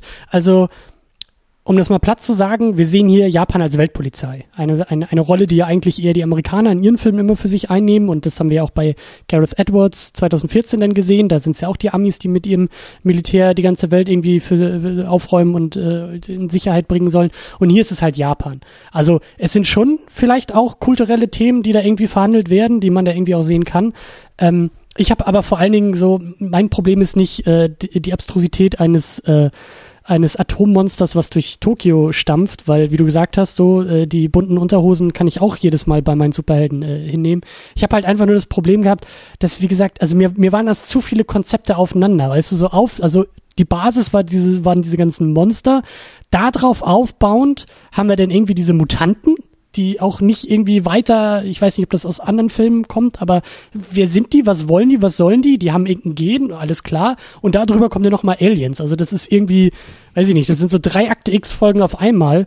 Und ähm, das ist halt für meinen Geschmack irgendwie zu viel gewesen. Also das ist, ich hatte, ich hatte auch echt den Eindruck, das macht den eine halbe Stunde kürzer, streicht die Nummer mit den Aliens und äh, mit den Mutanten raus und dann haben wir irgendwie einen straighten äh, Godzilla-Film, der, der weiß ich nicht, also das, das, das war so ein bisschen. Äh, äh, Aber fairerweise muss man ja sagen, dass die Mutanten ja irgendwie mit den Aliens verwandt waren. Ne? Also waren es ja im Grunde ein und dieselbe Partei. Ja, aber gut, dann musst du nur eins rausstreichen und das andere kippt automatisch mit raus. Ähm, ja, aber ähm, genau, das, äh, ja. So, ich, ich hätte jetzt nämlich noch eine Frage an Thomas, die mich jetzt noch sehr interessieren würde, nämlich auch, das hattest du nämlich gerade auch ein bisschen angesprochen, Christian, mhm. äh, nämlich, dass du meinst, so Japan so ein bisschen als Rolle der Weltpolizei. Ich hatte da nämlich auch bei dem ein oder anderen Film der Heisei-Staffel das Gefühl, äh, dass ich so ein bisschen, also wenn man da wirklich nochmal ein bisschen inhaltlich jetzt gucken möchte, dass sich Japans Selbstverständnis sicherlich irgendwie auch also die Veränderung von Japans Selbstverständnis innerhalb der Godzilla-Filme auch widerspiegelt. Ne, weil man ja wirklich beim 54er Godzilla, da ist Japan ja noch sehr so in dieser Opferrolle. Es ist ähm, das Trauma Hiroshima, ne, das Trauma der Atombombe wird verarbeitet ne, es ist, es ist ein sehr, sehr trauriger Film in manchen mhm. Momenten, ja. Der Schock wird da drin gezeigt. Mhm. Aber dann, dann später ähm, sieht man ja dann immer mehr, also auch die, die Rolle des Militärs wird stärker, ne? Godzilla wird aktiv bekämpft, er ist nicht einfach mehr dieses, äh, ja, dieses Monster, was man nicht mehr aufhalten kann. Und äh, ja, und jetzt, äh, also in diesem einen Film, den ich ja auch noch gesehen hatte kürzlich, in dem äh, Godzilla vs. King Ghidra, den mhm. Plot kann ich jetzt nicht paraphrasieren, weil das wahrscheinlich der abstruseste Zeitreiseplot ist, den es jemals gab. Geil. Äh, das, das, äh, ja, das, das Einzige, was ich da nur erwähnen wollte, ist, dass da in so einer Zukunft, die man nie sieht mhm. in dem Film, aber Japan auch so ein äh, unglaublich, ein unglaublich starkes Imperium oder so ist. Ne? Ich weiß gar nicht mehr im Detail genau, wie das war. Äh, mhm. Ja, um das jetzt dann auf Thomas abzulenken. Also kann man deiner Meinung nach sagen, ähm, dass sich innerhalb der Godzilla-Filme wirklich so eine so eine fast geradlinige Entwicklung abzeichnet, dass, äh, dass Japan sich immer stärker irgendwie in diesen Filmen darstellt, so mit der Zeit? ich weiß nicht, ob ich sagen würde, immer stärker darstellt. Wenn du damit einfach meinst, ähm, dass äh, mit stärker einfach äh, militärische Stärke präsenter ist, dass sie dominanter werden, einfach selbstbewusster werden, ähm, in dem, wie sie halt auftreten ähm, dann ähm, darf man und muss man das, also ich versuche jetzt mal möglichst viele, viele Filme Revue passieren zu lassen, dann darfst du das eigentlich erst nach der Showa-Reihe sehen. Das heißt also mit dem 54er Godzilla, ähm, der äh, Christi, wo Christian ja schon mal so ein bisschen diese, die, das, das gerade zusammengefasst hat, äh, welche Schwere in diesem Film und welche Schuldfragen und so weiter ähm, ähm, mit diesem Film geklärt, besprochen, nicht geklärt vielleicht, aber mitschwingen besprochen werden dann, ähm, dann, dann, dann ist das, ändert sich das radikal. Das ist einfach so in den 50, in den, in den 50 Jahren. Denn ähm, was immer wieder versucht worden ist, ähm, ist letztendlich ähm, ja zeitgeistige Aspekte mit in diesen Film, äh, in unsere geliebten Subtexte der Filme letztendlich einzuarbeiten und mitlaufen zu lassen.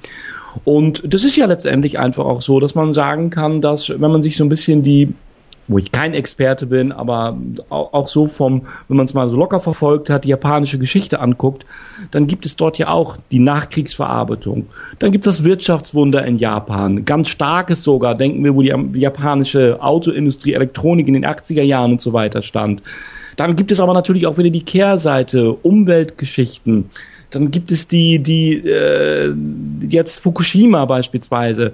Und ähm, also alles das beeinflusst die Rolle, ähm, wie sich Japan selber sieht und wie sich Japan in diesem Film dann auch letztendlich darstellt. Man darf, glaube ich, nicht den Fehler machen oder andersrum, man muss vielleicht ein bisschen genauer hingucken, wiederum mit unserem westlichen Blick darauf, wie Japan das tut, und verwechseln, dass äh, sozusagen eine gesteigerte Selbstdarstellung auch gleichzeitig wieder mehr ja, E- Egoismus, Arroganz vielleicht irgendwo Besserwisserei bedeutet. Denn nochmal, das hatten wir, glaube ich, im ersten ja, äh, 54 Godzilla auch schon als, als wichtige kulturelle Begriffe wie Stolz, Ehre, äh, äh, Anerkennung letztendlich irgendwo mitlaufen lassen. Das sind immer so zentrale Aspekte, die da irgendwo mitlaufen und ähm, um die letztendlich sich sehr viel im Selbstverständnis und der Selbstdarstellung der Godzilla-Filme dreht und ähm, ähm, aus dem Blickwinkel ähm, ähm, kann man und oder muss man sicherlich sich diese Darstellung äh, Japans in den Filmen auch anschauen. Ähm, und das hat, äh, das hat wirklich eine große Bandbreite. Also manchmal sieht man es ganz plakativ. Denken wir an die Diskussion, die wir mit Biolante geführt haben, zurück. Äh, manchmal sieht man es auf der anderen Seite der Skala, wie in dem 54er Godzilla. Und jetzt sieht man es bei Final Wars im Grunde genommen, ja, eher auf der unterhaltenden, abstrusen Story-Seite, wie äh, mit dieser Selbstdarstellung, der, der was ihr ja gerade gesagt hattet, glaube ich, Christian war es, mit die Japaner stellen den Generalsekretär, äh, daraus leiten, kann man dann ableiten, also guck mal, sie sind eben halt schon mehr in der Welt, äh, wenn, wenn das, wenn das ähm, muss man da sicherlich so ein bisschen differenziert betrachten. Aber ähm, ja, na klar, ich glaube, was der, der wichtigste Aspekt dabei ist einfach, dass äh, äh, dass hier immer wieder mal auch reflektiert wird und, und sich der die Darstellung Japans natürlich ähm, ändert und auch sehr stark ändert. Ein Punkt, äh, den ich noch, bevor wir zum, zum 98er weiterspringen, äh, noch, noch ganz kurz erwähnen will, weil der auch noch auf äh, Terminus äh, wunderbare Beobachtung äh, aufgreift, ist nämlich ähm, das Argument der Nostalgie. Ähm, vielleicht ein Punkt, also auf, auf äh, zwei Seiten, warum der Film vielleicht aufgrund dieser Nostalgie nicht ganz so gut für mich funktioniert, weil auf der einen Seite, ich, ich kenne nicht so viele Godzilla-Filme wie ihr oder wie, wie Thomas, aber Vor allem wie ich.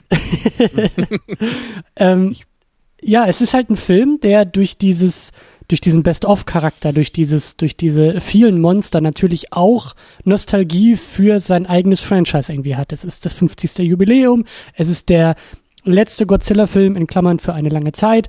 Ähm, damit arbeitet der Film ja auch. Das ist ja eigentlich auch ein, ein Highlight des Filmes, ja, zu sehen, ach, das Monster ist auch dabei und der ist auch dabei. Genau. Und den kenne ich aus dem Film und den kenne ich aus dem Film. Und jetzt sehe ich mal, wie die beiden aufeinanderprallen und wie sich eigentlich Godzilla dazu verhält.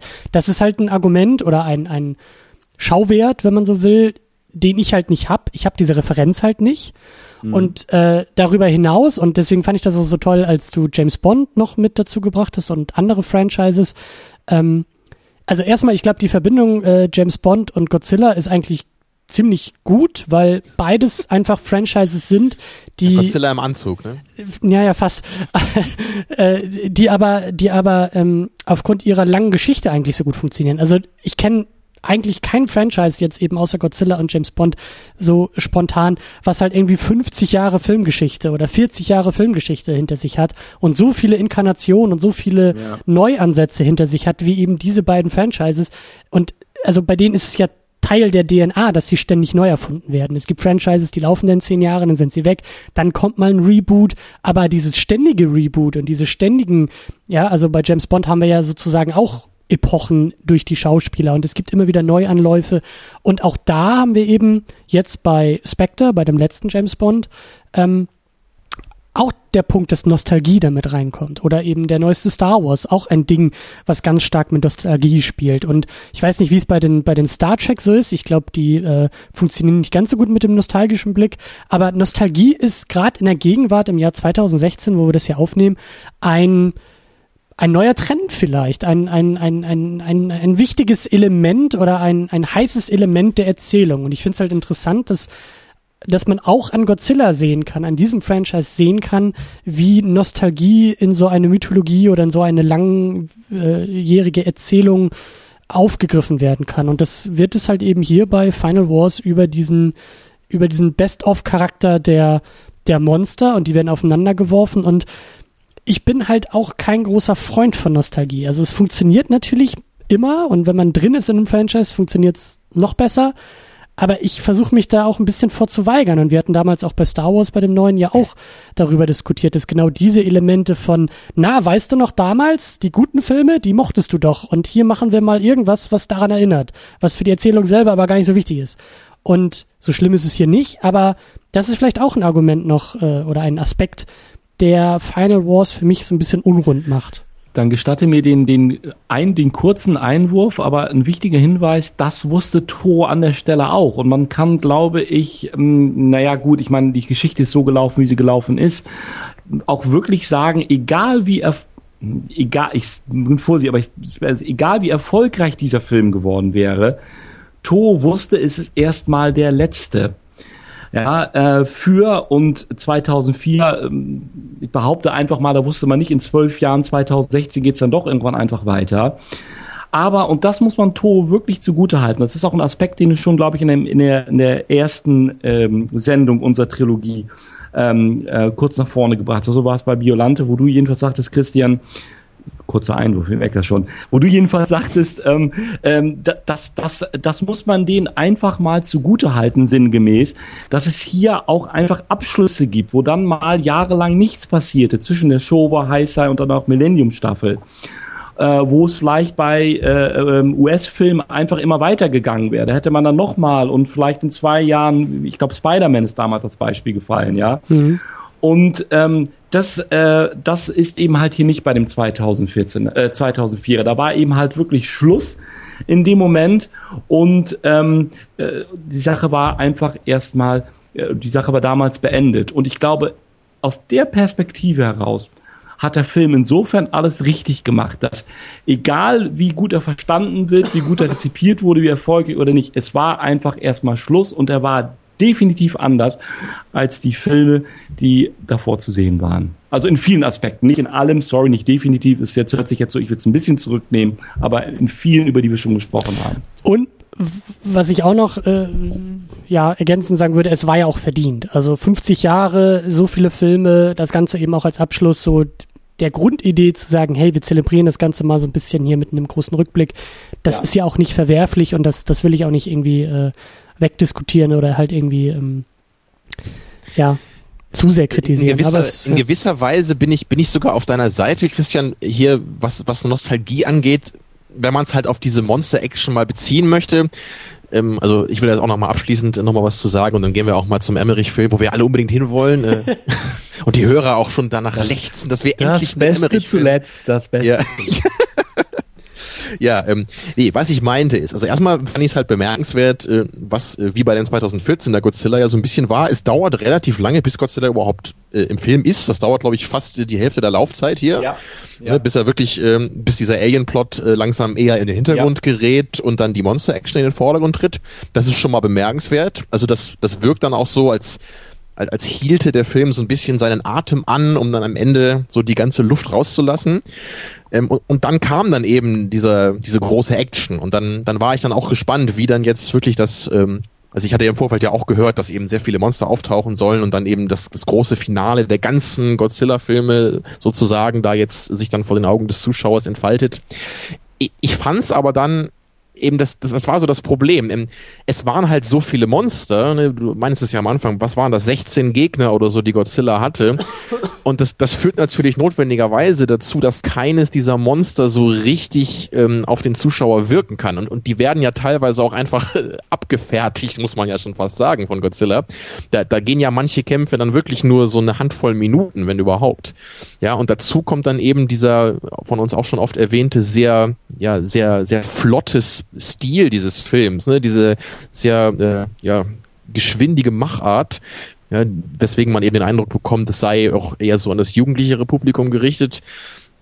Das war dann für mich einfach ein bisschen, ein bisschen so sehr eine Übersättigung irgendwie. Ne? Was, ich mochte einfach die Action daher nicht ganz so gerne wie bei den meisten Filmen der Heisei-Staffel, ne? wo man eben dann. Da hat man mehr Build-up gehabt für den Gegner. Also gerade bei dem, bei dem mhm. eben von mir erwähnten Godzilla vs. King Ghidra. Also King Ghidra finde ich ein sehr cooles Monster mit diesen drei Köpfen.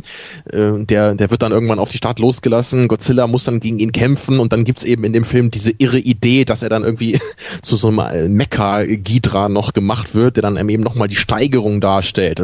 Also jetzt unabhängig von dem Plot des Films finde ich einfach so diese Idee davon ganz cool, dass du dieses eine Monster hast, was dann noch im Laufe des Films gesteigert wird und dann muss Godzilla das eben am Ende besiegen und dann, das ist irgendwie ein schönes Finale, finde ich. Und hier ist es eher dieses, jetzt kommen alle Monster, ne, und, und das, das haben auch manche kritisiert bei dem Film. Godzilla wirkt dadurch ein bisschen overpowered. auch äh, eigentlich cool, das zu sagen über eine riesige, fast unbesiegbare nukleare Echse, Ja. dass sie äh, zu überpowered wirkt, ne? aber so ein bisschen ist es hier eben dann doch so, weil der die ganzen Monster kaum eine Bedrohung für ihn darstellen. Ja, aber eben bei, bei dem Kampf gegen King Ghidra oder gegen Biolante, da muss ja Godzilla so an seine Grenzen gehen, um dann den Gegner zu überwinden. Äh, Das geht dann hier eben meiner Meinung nach so für die Nostalgie, für die lockere Machart des Films dann ein bisschen verloren. Da du jetzt gerade das Wort, ich falle dir kurz ins Wort, Termino, Echse wieder erwähnt hast, kann ich mir vorstellen, was nachher wieder in den Kommentaren des, des entsprechenden Diskussionsthreads los sein wird. Gut, das als kleiner Insider. Äh, der schönste Bild-up bei der Gelegenheit, haben wir schon fast, äh, da will ich jetzt gar nicht drauf hinaus aus dem Film sprechen, ist übrigens der für viele Leute und auch wiederum für mich, ähm, den findest du in dem äh, 2001er, auch aus der Millennium-Staffel, der sogenannte GMK oder Godzilla, Mothra and King äh, Ghidorah. Das, der hat wirklich äh, äh, äh, so äh, die, nochmal so die auf, auf einem auf einem sehr äh, ähm, tollem Niveau, wenn du so willst. Also dieses ähm, gar nicht so viel über den Plot, gar nichts über den Plot verraten, sondern nur dieses Build-up ist da besonders gelungen in dem Film. Also das spielt schon eine Rolle, was du sagst. Und wenn du gar keine, dann oder andersrum gesagt, das Build-up zu dem ähm, die Vorgeschichte, du brauchst das Build-up letztendlich resultiert aus Final Wars, sind natürlich, ist die Nostalgie, sind natürlich die, die, äh, das Wissen, die Referenzen um die Monster, äh, äh, die, äh, wie gesagt, in den frühen Filmen einfach auftauchen. Wenn du das ein Stück weit nicht hast, versuch mich gerade mal so ein bisschen in die Lage hineinzuversetzen und dir diese Referenzen fehlen, dann ähm, freust du dich nur noch halb so doll, dass Godzilla ähm, fast gar keine Mühe mehr hat, entsprechend die Monster innerhalb kurzer Zeit alle zur Strecke zu bringen, wo er doch in den Filmen vorher äh, äh, äh, eine halbe, dreiviertel Stunde genau mit dem Gegner sich abplagen musste, ja. Aber gut, das ist nun mal die Machart von Final Wars. Das ist ja da so gewollt. Ja, und wie gesagt, äh, falls das jetzt irgendwie zu kritisch rübergekommen sein sollte, also diese 20 Sekunden gegen äh, Zilla finde ich auch äh, sehr, sehr großartig und sehr, sehr gelungen. Also äh, der Film hat seine Existenzberechtigung. Da können wir doch jetzt fast schon mal die Brücke schlagen nach nunmehr irgendwie knapp zwei Stunden. Ja, Genau, ähm, zu einem Film, der möglicherweise keine Existenzberechtigung hat. pass auf, pass auf, äh, beste Überleitung. Kommt mit mir, wir gehen tiefer in den Untergrund. Tja, Verstanden? Wir müssen Leute. wir müssen's machen, ja. Ja. Ähm, ich möchte an, an allererster Stelle, bevor wir jetzt über den äh, 98er Godzilla äh, sprechen, äh, noch ein, zwei Links in verbaler Form äh, streuen, nämlich einmal an den Nostalgia Critic, den du, Tamino, ja auch sehr, sehr gerne magst, ähm, und an die Jungs von Half in the Bag, die wir auch beide sehr gerne mögen, äh, die äh, auch jeweils Reviews zu dem Godzilla gemacht haben. Und gerade der Nostalgia Critic hat da so viele wunderbare Sachen rausgearbeitet, die mir jetzt auch bei der Sichtung, weil ich glaube, ich kenne sein Review irgendwie besser als irgendwie den Film. Und äh, als ich den Film halt eben jetzt nochmal geguckt habe, hatte ich die ganze Zeit so diese Kritikpunkte als Linse äh, angelegt an diesem Film. Deswegen, falls wir, also oder ich werde mit Sicherheit Dinge wiederholen, die dort auch schon gesagt wurden. Äh, deswegen großer Verweis, äh, schaut euch da auch nochmal die Reviews an, ähm, weil die wirklich sehr, sehr gut und sehr, sehr gelungen sind. Ähm, ja, wir springen zurück in die Zeit. Wir springen ins Jahr 98. Ähm, vielleicht muss man da ganz kurz auch noch so ein bisschen äh, Roland Emmerich vielleicht noch einordnen. Ich glaube, 92 oder 93 kam er um die Ecke mit Stargate und hat so richtig, äh, hat so richtig auf die Kacke gehauen. Und dann, ich glaube, wann war das? 96 oder ich, ich glaube 96 war es. Aber Independence Day war ja so das Ding auf einmal. Also das, Kam Universal Soldier noch davor, weißt du das? der kam, glaube ich, noch Ja. vor allem, ja. Genau. Achso, aber der, der war ja auch nicht, der- das war noch eher so ein kleinerer Actionfilm halt, ne? Mit, Genau. Der war da eher so für die, für das Action-Klientel wie mich damals. Der hat sich sowas dann irgendwie Sonntagnachmittag angeguckt. Ne? ja, aber Independence Day, genau wie du sagst, das war natürlich dann der große Erfolg, wo er dann auch äh, viel mehr Aufmerksamkeit durchbekommen hat. Und vor allen Dingen auch Ja. ein riesen Kassenerfolg. Also das Ding hat so, hat irgendwie 780 Millionen in 1996 äh, US-Dollar eingespielt, weshalb es auch kein Wunder ist, dass wir jetzt noch eine Fortsetzung dazu bekommen, weil Roland Emmerich ja, ich warte seit Jahren auf eine Fortsetzung. Ich bin so gespannt, wie das weitergeht. Emmerich das war ja hat- so ein richtiger Cliffhanger, oder? Am Ende von Independence Day. Emmerich hat danach einfach, resolved. einfach nie wieder einen Film gemacht. Also der 2012, der war wohl noch relativ erfolgreich, aber er hat einfach Genau, nie das war wieder. quasi kein Film, da hast du schon recht. Er hat eigentlich nie wieder einen Film gemacht danach. Aber der Punkt, auf den ich hinaus will, ist, Emmerich war eigentlich so auf der Höhe seiner Zeit und seiner Phase. Und ähm, was mir jetzt auch nochmal in der Wiederholungssichtung äh, äh, aufgefallen ist, also Independence Day, so kacke wie der Film ist und so schlimm wie Emmerich ist, aber er hat ja wirklich ein wirklich Bild erzeugt, was in die Filmgeschichte eingegangen ist und das ist dieses UFO über dem Weißen Haus, was das Weiße Haus in die Luft jagt. Und damit hat er ja eigentlich so seinen, seinen Status als äh, wie sagt man, äh, ähm, Landmark Destroyer ja eigentlich perfekt zementiert mit diesem Bild und auch mit diesem Film.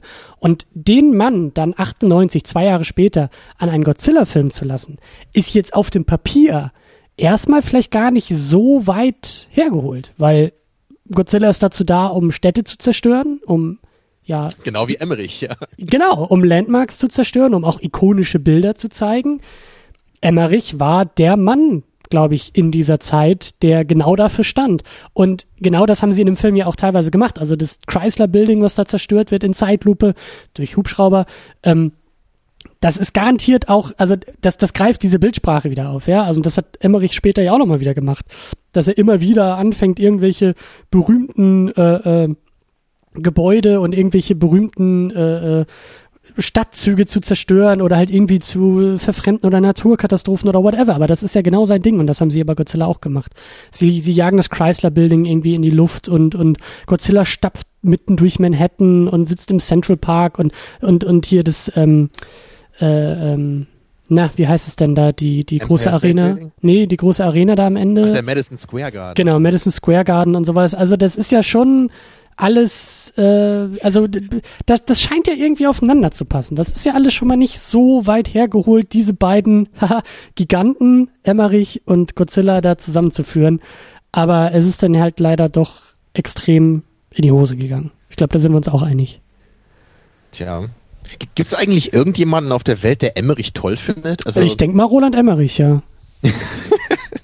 Ich meine, das ist ja auch schon so fast so, eine, so, eine, so ein eigenes äh, Kapitel, wo man auch mal wieder eine Doktorarbeit drüber schreiben könnte, so diese, diese ganz großen Blockbuster-Regisseure heute und deren äh, deren Art auch, wie die anscheinend selber mit ihrem Werk umgehen. Ne? So, weil, weil wenn ich halt Michael Bay-Filme sehe, habe ich immer das Gefühl, dass er so ein Typ ist wie Dieter Bohlen, der, dem irgendwie sein eigenes Werk völlig am Arsch vorbeigeht, der einfach nur genau weiß, was halt gut ankommt und der hat wahrscheinlich auch Spaß, das zu machen, aber ich glaube halt nicht, dass der irgendwie sich mit 60 Jahren irgendwie dann, weiß ich, seine, seine Filmposter irgendwie in sein Wohnzimmer hängt und dann andächtig an diese Filme zurückschaut, was für tolle Erlebnisse er dabei hatte oder so. Ja. Glaube ich irgendwie nicht. Ja, und bei Emmerich weiß ich nicht so richtig. Der, Emmerich wirkt halt einfach so ein bisschen bekloppt, glaube ich, wenn man so den in Interviews hört. Das äh, soll jetzt mal wertfrei formuliert von mir sein. Ähm, weil wenn ich es negativ formulieren würde, würde das anders klingen. Ähm, ja, ich, ich weiß nicht. Also man, kann es halt immer positiv und negativ formulieren. Wenn man positiv sagt, dann sagt man halt, Emmerich-Filme sind halt so, ja, die typischen Summer-Blockbuster. Da soll man eben äh, das berühmt-berüchtigte Kopf ausschalten betreiben. Man soll irgendwie Spaß haben, man soll äh, aufregende Bilder bekommen und am besten nicht zu viel über den Inhalt und die Figuren nachdenken. Tja, aber ich, ich muss dann auch sagen, so je älter ich werde, desto weniger gefällt mir eigentlich dieser Ansatz schon weil ich, ich will halt auch, auch wenn es irgendwie ein Actionfilm ist, ne, auch wenn es um Zerstörung gehen soll, will ich dann doch eigentlich meistens, ja, ich, ich will irgendwie ein bisschen was haben, was mir auch wirklich was gibt, ja, und, und sei das halt äh, einfach nur irgendwie coole Charaktere, ja, was ich ja immer sage. Es müssen nicht irgendwie super toll geschriebene, glaubwürdige Charaktere sein in so einem Film, aber ich will halt nicht, äh, wie es hier ist, was sie bei Red Hat Media schön gesagt haben, dass jeder einzelne Charakter eigentlich ein Comic Relief ist in dem Ja. Film. Ja, und äh, wenn man den Film nochmal mit dem mit das im, äh, mit dieser Info, Info im Hintergrund äh, Kopf äh, guckt, ne, dann ist das auch wirklich genau zutreffend, weil halt alle Figuren permanent nur rumblödeln, ja, in dem ganzen Film. Und es, es gibt auch keinerlei Emotionen, die irgendwie ernsthaft rüberkommen, ja. Also wenn man da an diesen Moment denkt, wo äh, war das Matthew Broderick, der da fast zertreten wird von Godzilla, ich weiß gar nicht mehr, wer das war von den Leuten. Aber das, es wirkt halt überhaupt nicht so, als sei diese Figur gerade am Rande ihres Todes, ja, Ja. als hätte sie Angst oder sowas. Er guckt halt so ein bisschen bedeppert und so, oh. Ja, und das macht das Ganze halt so total, ja, bedeutungslos. Und es ist so ein, so ein leeres, stumpfes Spektakel, so ohne irgendeine ähm, ja, Connection so zu dem Zuschauer. Ich glaube, es ist auch noch nie so häufig in einem Godzilla-Film jemand in Richtung Godzilla gerannt wie in diesem Film. Also niemand rennt vor diesem Viech weg, sondern gerade mit Kameras bewaffnet rennen sie alle eher dahin. Und wie du sagst, die Reaktionen sind auch, also Godzilla ist ein Monsterfilm, ja, und so etwas lebt, also Stilmittel Nummer eins ist gut, Zerstörung. Stilmittel Nummer zwei ist der Reaction Shot. Ja, wir wollen ja sehen, wie darauf reagiert wird. Wir wollen ja über das menschliche Gesicht eine Reaktion, ja, die dann in uns auch eine Reaktion erzeugt. Das ist ja Filmmaking 101. Das ist ja das einfachste überhaupt. Und die Reaktionen in diesem Film, wie du, wie du gerade gesagt hast, sind einfach immer nur bedepperte Gesichtsausdrücke, die irgendwie so, der ganze Film wirkt so wie, wie, ach, sie hatten jetzt alle mal einen ziemlich schlechten Tag im Büro. Ja, also so eine Unannehmlichkeit, die da irgendwie sich auftut. Godzilla, der irgendwie durch Manhattan stapft. Und es ist für alle eher so ein, ach, weißt du, als ob irgendwie so, so die eine U-Bahn-Linie ausfällt, mit der du morgens immer zur Arbeit fährst und sagst, jetzt muss ich zweimal umsteigen und bin eine Viertelstunde zu spät. Ach, ärgerlich so. Und das ist aber kein Godzilla, das ist doch keine Reaktion auf Godzilla, das ist doch irgendwie, weiß ich nicht, also da, das, äh, ja, wir, wir sind schon mittendrin. Thomas, du musst uns da irgendwie, glaube ich, rausführen. Äh, ich, ich weiß nicht, ob du da irgendwie, Für uns ich weg von dem Film, bitte. ich ich habe euch zugehört, war gedanklich aber noch bei Final Wars, Entschuldigung. Von daher alles. Nein. Alles, äh, Where's Godzilla? Alternative Tit Titel noch: Fraudzilla, Deanzilla, in Anspielung auf Dean Devlin, der den produziert hat, oder nur Gino. Ähm, Godzilla in Name Only. So wird er dann auch liebevoll genannt. Also David Kellett, der das wunderschöne Buch geschrieben hatte, wo ich dann auch fleißig mich für die Sendung vorbereitet habe. A Critical History and Filmography of Toos Godzilla Series. Ähm, wie gesagt, David Kellett, der Autor, den ich wirklich sehr empfehlen kann. Das Second Edition hier als Buch. Bisschen teuer, aber wirklich sehr erschöpfend und, und schön geschrieben. Ähm, hat einfach als Zitat Einleitung zu diesem Film geschrieben, Godzilla-Fans hate this movie. Punkt. Luft holen. Ähm, es war ja eigentlich gar nicht ähm, Roland Emmerich vorgesehen, Freunde, für diesen Film, sondern es war Jan de Bond vorgesehen für diesen Film. Und Jan de Bond, möchte ich mal behaupten, wenn er den Zuschlag von Columbia TriStar bekommen hätte, hatte einen ganz anderen Godzilla-Film in, in, ähm, im, im, im, im Kopf, wollte eigentlich äh, viel mehr japanische DNA dort auch einbringen, indem er zum einen gesagt hat, er ist großer, ganz zu Anfang, er ist ganz großer Fan des Godzilla-Franchise, hat sich trotzdem vorgestellt und fand es groß und als große Ehre, diesen Film machen zu dürfen, hat aber immer gesagt, für mich ist es wichtig, dass Godzilla einen Gegner hat. Ob das jetzt seine richtige Betrachtungsweise ist, weiß ich nicht. Meistens hat er ja einen Gegner. Der 54er hatte beispielsweise keinen Gegner. Äh, ist eher die Ausnahme, dass er halt eine große Ausnahme, dass er keinen Gegner hat. Haben wir auch schon drüber gesprochen, gleich im ersten, in der ersten Episode. Ähm, der Grund, warum das gescheitert ist, und Jan de Bond war damals ja auch mit Speed und Twister kein Unbekannter bei der Gelegenheit, ähm, äh, ist einfach, weil er sagte, ich schaffe das nicht, unter 140 Millionen US-Dollar zu drehen. Ja, und äh, das war Columbia TriStar zu teuer. Ähm, so muss man sagen, Anfang, Anfang der 90er war das, glaube Anfang- ich. Entschuldigung, Anfang der Anfang Mitte 90er. 90er. Das ist auch nochmal eine andere Hausnummer als heute. Richtig, richtig, genau. Und da kam natürlich gerade Emmerich äh, zu Pass mit seinem äh, Stargate, mit seinem Independence Day und bewies, dass er große Blockbuster für unter 100 Millionen Dollar drehen konnte. Dass der Film letztendlich 130 Millionen Dollar dann doch gekostet hat in der Produktion, naja, ist eben halt dann doch ein bisschen teurer geworden. Das war dann so. Und leider, leider, leider ist es halt so, dass Emmerich überhaupt gar keine Godzilla-DNA an sich getragen hat. Ich glaube sogar mal irgendwo gesagt hat, dass, dass er dieses Franchise nie besonders verfolgt hat oder wie auch immer. Denn seine Perspektive war eigentlich ein Klon von Jurassic Park zu drehen. Ja, aber wirklich, aber wirklich. Das sieht man am Ende auch richtig deutlich. Genau. Ja.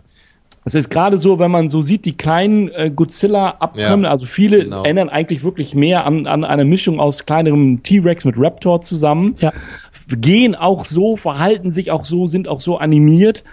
Ähm, und auch die Bedrohungsszenen im Madison Square Garden ist es ja mehr dieses Parkartige dann, ja, dieses ich kann nicht weg aus dem Gebäude, dieses Ja. ähnlich wie das Besucherzentrum Jurassic Park.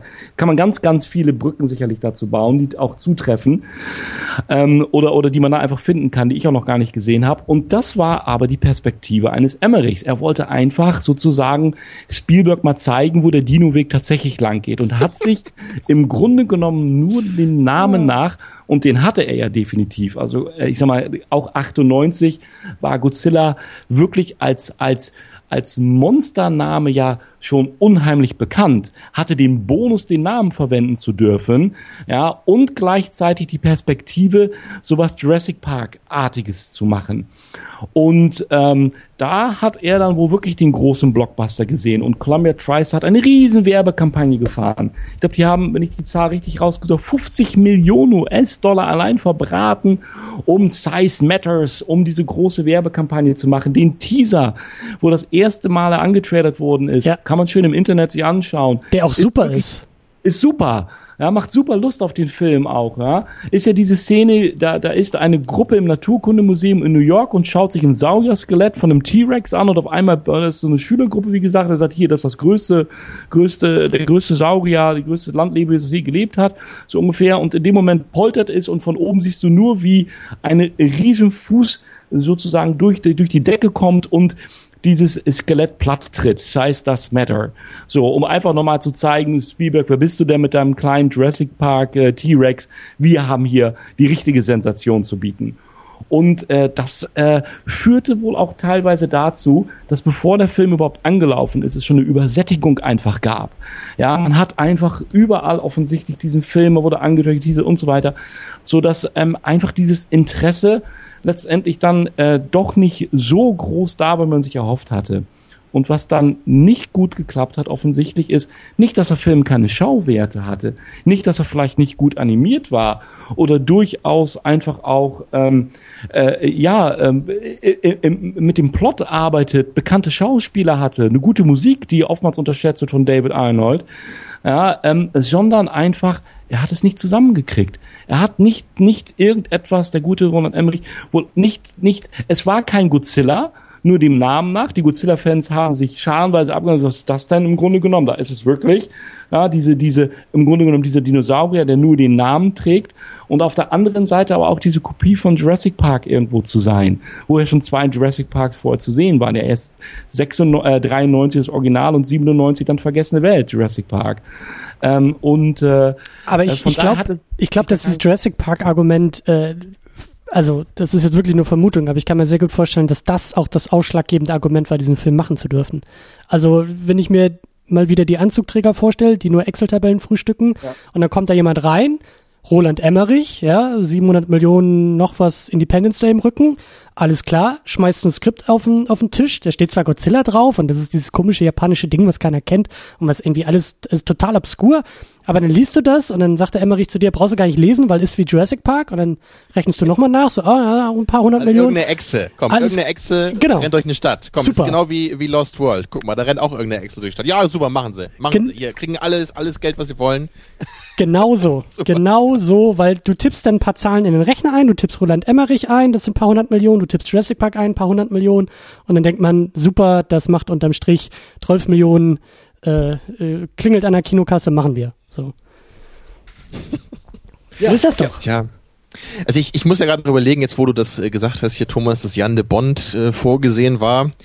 Ja, ich, ich weiß nicht, ähm, es wäre sicherlich eine Chance gewesen, dass das, dass das dann ein solider Actionfilm wäre, so wie das Speed ist. Aber andererseits, wenn halt sowas dann rauskommt wie Twister, dann weiß ich auch nicht, ob mir das lieber gewesen wäre. Weil ich meine, Twister ist für mich so, glaube ich, das genaue Gegenteil von den Emmerich-Actionfilmen, weil der halt, der ist so blass und belanglos, dass ich das auch nicht besser finde.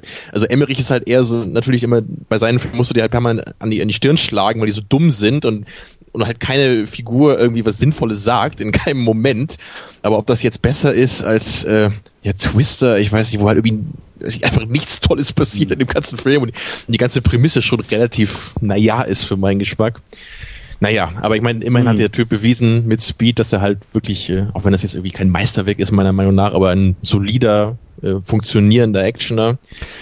Ja, Ja. Das, da wäre da wär zumindest, glaube ich, mehr Potenzial gewesen und dass du halt vor allem wirklich mal da, ich meine, in Speed hast du halt wirklich ein paar Figuren, die halt für einen Actioner gut funktionieren. Da eben mit, mit, mit Dennis Hopper da, ne, und Sandra Bullock, die machen ja alle gute Performances, so, äh, soweit es ihnen möglich ist, ne, mit Keanu Reeves und so, ja. Aber den, den Film, den kann man halt gucken, der funktioniert. Das, das ist für mich, glaube ich, eher wirklich ein Beispiel, so wie ich mir dann einen Summer-Blockbuster irgendwie vorstellen würde. Der wird jetzt nie irgendwie äh, mich äh, vom Hocker hauen, so, aber der wird mich unterhalten. Ich komme mir halt nicht äh, vor, als würde ich verdummt, so während ich den gucke. Ähm, auch wenn natürlich bei Speed auch einiges weit hergeholt ist und so weiter, klar. Aber das, das halt was, was man hier eben in dem, in dem Emmerich Godzilla hat, das ist ja schon wirklich, das geht ja über keine Kuhhaut mehr so, ne? Und auch, also auch, auch es, gibt ja so viele Details, die einfach so dämlich sind, ne? Und allein wenn man schon anfängt, auch wie Godzilla dauernd seine Größe verändert, ne? Wenn man da auch mal bewusst drauf achtet, weil das ist halt total lächerlich. Ja, und dann einmal dann, dann springt er auch so ins Wasser und man sieht halt auch einfach nur, wie halt einfach nur, das ist halt die Animation, er springt ins Wasser, ja, und dann ist er weg. Und da kommt so ein, so ein bisschen Wasser raus, ja, das, das müsste halt irgendwie eine riesige Welle auslösen, ja, was da, aber es, es gibt halt keine Physik in dem Film, ja. Godzilla, wenn Godzilla auf ein Gebäude trifft, dann gibt es ein Loch in dem Gebäude, durch das er gegangen ist. Ja, äh, what? Ja, und, und dann, dann verfolgen die Hubschrauber Godzilla. Ja, und dann, dann, dann biegt dahinter so eine Ecke ab. Und dann immer, oh mein Gott, wo ist er? Godzilla ist weg. Ja, es ist die größte Echse der gesamten Erde, ja, die, die hundertmal größer ist als jeder Dinosaurier oder so, ja, und, und dann flie- fliegen die Hubschrauber hinter ihm her und er ist weg. Ja, und dann, dann kommt halt das typische Klischee, ne? Dann gucken sie, oh mein Gott, wo ist er denn? Und dann kommt er irgendwie dann hinter, hinter dem einen Gebäude vor und, und, und schnappt zu oder so. Ja, das ist halt Ja, so es, bescheuert einfach es, nur. es ist vor allen Dingen auch, äh, mal ist irgendwie sein Schritt so mächtig, dass du ihn drei Kilometer weit schon spürst und auch so Jurassic Park mäßig, dass es dann halt so in, in den Pfützen halt so Wellen gibt und so und mal kann er sich direkt an dir vorbeischleichen, wenn es irgendwie gerade wichtig für die Szene ja, er ist. kann wahrscheinlich auf Zehenspitzen laufen, dann hört man da gar nichts mehr.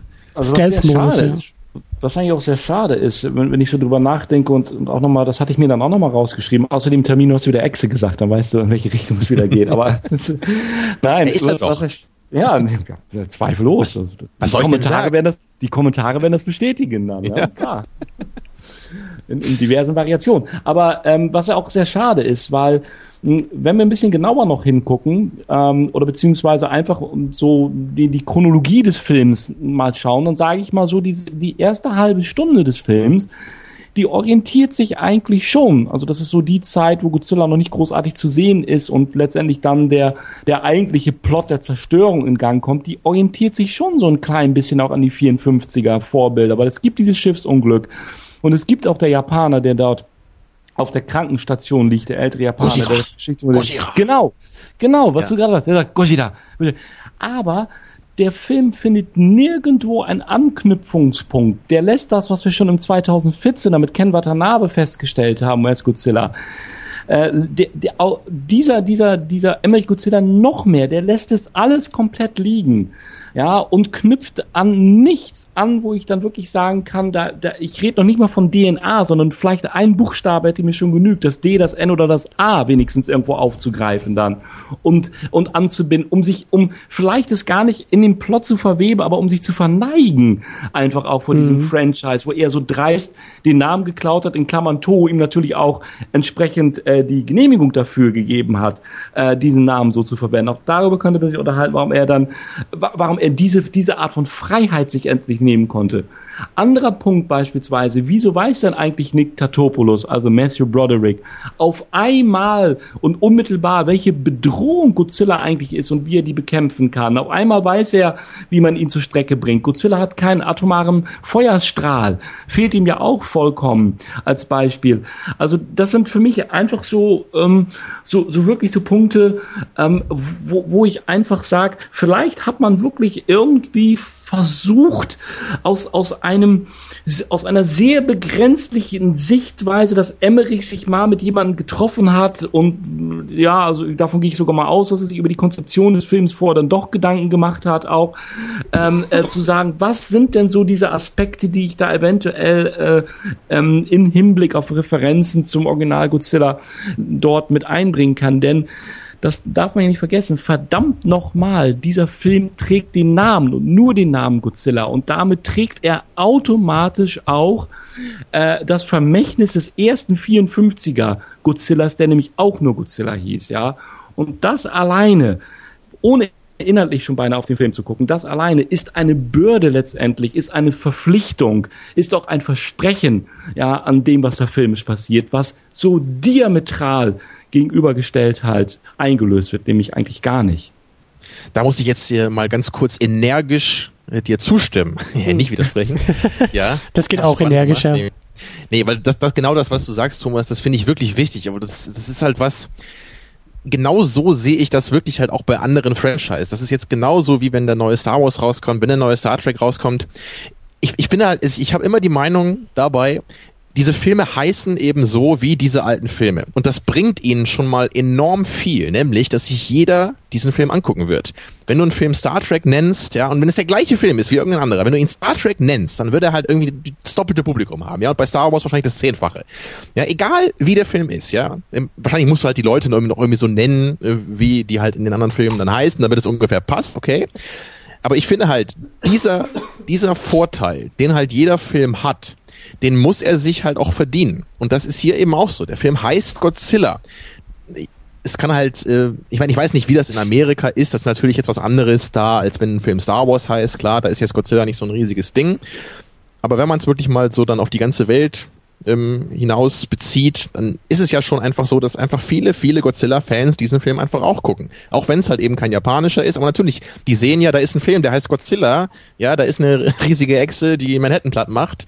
Dann will ich jetzt irgendwie natürlich sehen, was es damit auf sich hat, wenn ich alle anderen Godzilla-Filme auch geschaut habe. Ja, und das ist dann eben genau diese, diese Bürde, ne, oder das, das, das Erbe, könnte man ja auch sagen, was dieser Film dann irgendwie auch irgendwie respektvoll behandeln muss. Ja, ich meine, da kann man sich sicherlich auch bei anderen äh, Godzilla-Filmen aus Japan fragen, ob das da so gelungen ist natürlich.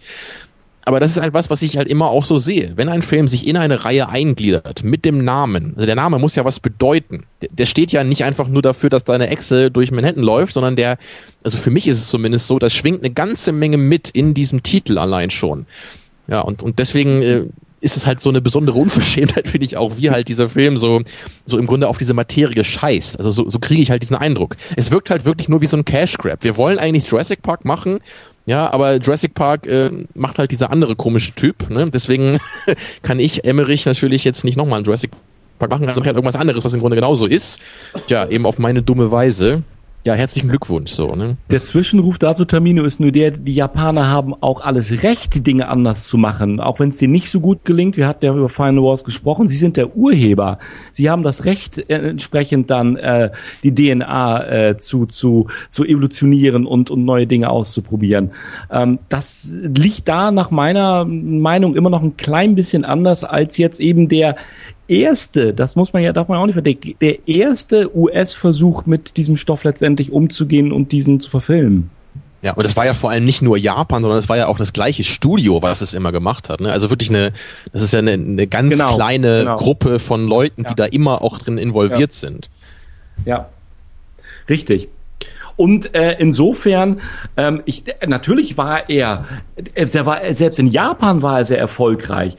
Nicht gemessen an dem, was man erwartet hatte. Die Zahlen, die ich jetzt hier mal rausgesucht habe, über die Werbekampagne haben wir schon gesprochen. 50 Millionen US-Dollar. Immer, wie gesagt, Christian hat schon so, so richtig darauf hingewiesen, aus Blickwinkel 1998. Äh, Ziel war es dann hier, das angepeilte Ziel, das Einspielergebnis am Startwochenende von Vergessene Welt Jurassic Park von damals 93 Millionen US-Dollar äh, zu toppen. Allerdings hat er am Startwochenende nur 56 Millionen US-Dollar eingespielt, äh, trotz einiger Tricks, die man angewendet hatte, wie Vorabpremieren, die man dort mit reingezählt hatte.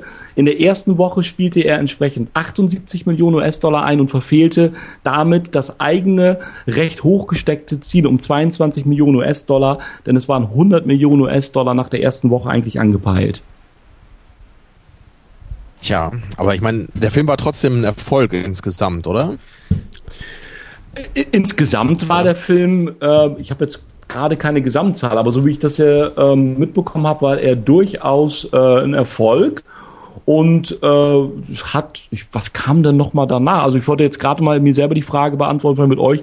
Hat das, was hat das für Roland Emmerichs Karriere weiter bedeutet?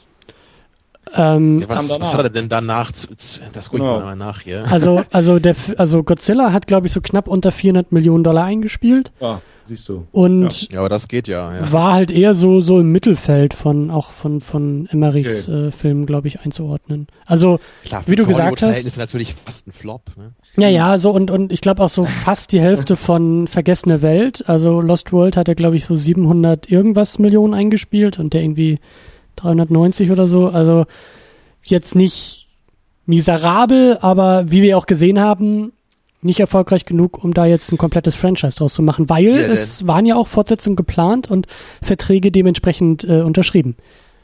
Ja, ich sehe gerade hier, der, der Film nach Godzilla 2000 war The Patriot. Ja, das, ist auch so ein, so ein Machwerk. Ja, also finde ich wohl besser als Godzilla in meiner Erinnerung, aber ich glaube, gut ist was anderes. Und danach kam dann 2004 The Day After Tomorrow, den ich nie gesehen habe, aber halt wieder eine Zerstörungsorgie. Äh, Und dann dieser, dieser äh, 10.000 Jahre vor Christus, Ach, der- wieder der, auf genau. Deutsch heißt, habe ich auch nie gesehen. Ja, und dann halt 2012, den habe ich noch äh, sehr tief in meinem schmerzvollen Herzen abgespeichert. Ja, der war wirklich. Ich, ich glaube, was der dümmste ist hart, aber ich, ich glaube, ich würde sagen, es ist der dümmste gewesen von Emmerich, den ich gesehen habe. Also würde ich, zumindest wenn man so die Figuren anguckt und die Dialoge, dann ist das, glaube ich, das schmerzhafteste gewesen, was ich jemals gesehen habe bei ihm. Ja, und also, ich meine, der beste in Anführungsstrichen ist wohl Independence Day von ihm, obwohl ich den auch nicht toll finde, aber den, so der einzige, wo ich sagen würde, den kann man gucken von ihm. Dann wird's jetzt wahrscheinlich wieder ja. besser mit Independence Day 2. Bei dir in Bestimmt, da, da bin ich auf jeden Fall in der Vorpremiere. Ja, da bin ich, da bin ich im Kino, den werde ich zehnmal angucken. Ich will auch, dass solche Filme finanziell unterstützt werden. Mir gefällt das nämlich gar nicht, immer diese, diese Scheiße, dass halt Indie-Filme immer irgendwie populärer werden und sowas. Das gefällt mir gar nicht. Ich will, dass die großen Hollywood-Filme, die nur Fließbandware sind, auch immer weiter erfolgreich bleiben. Ich habe noch ich So, hab mein noch Aufruf.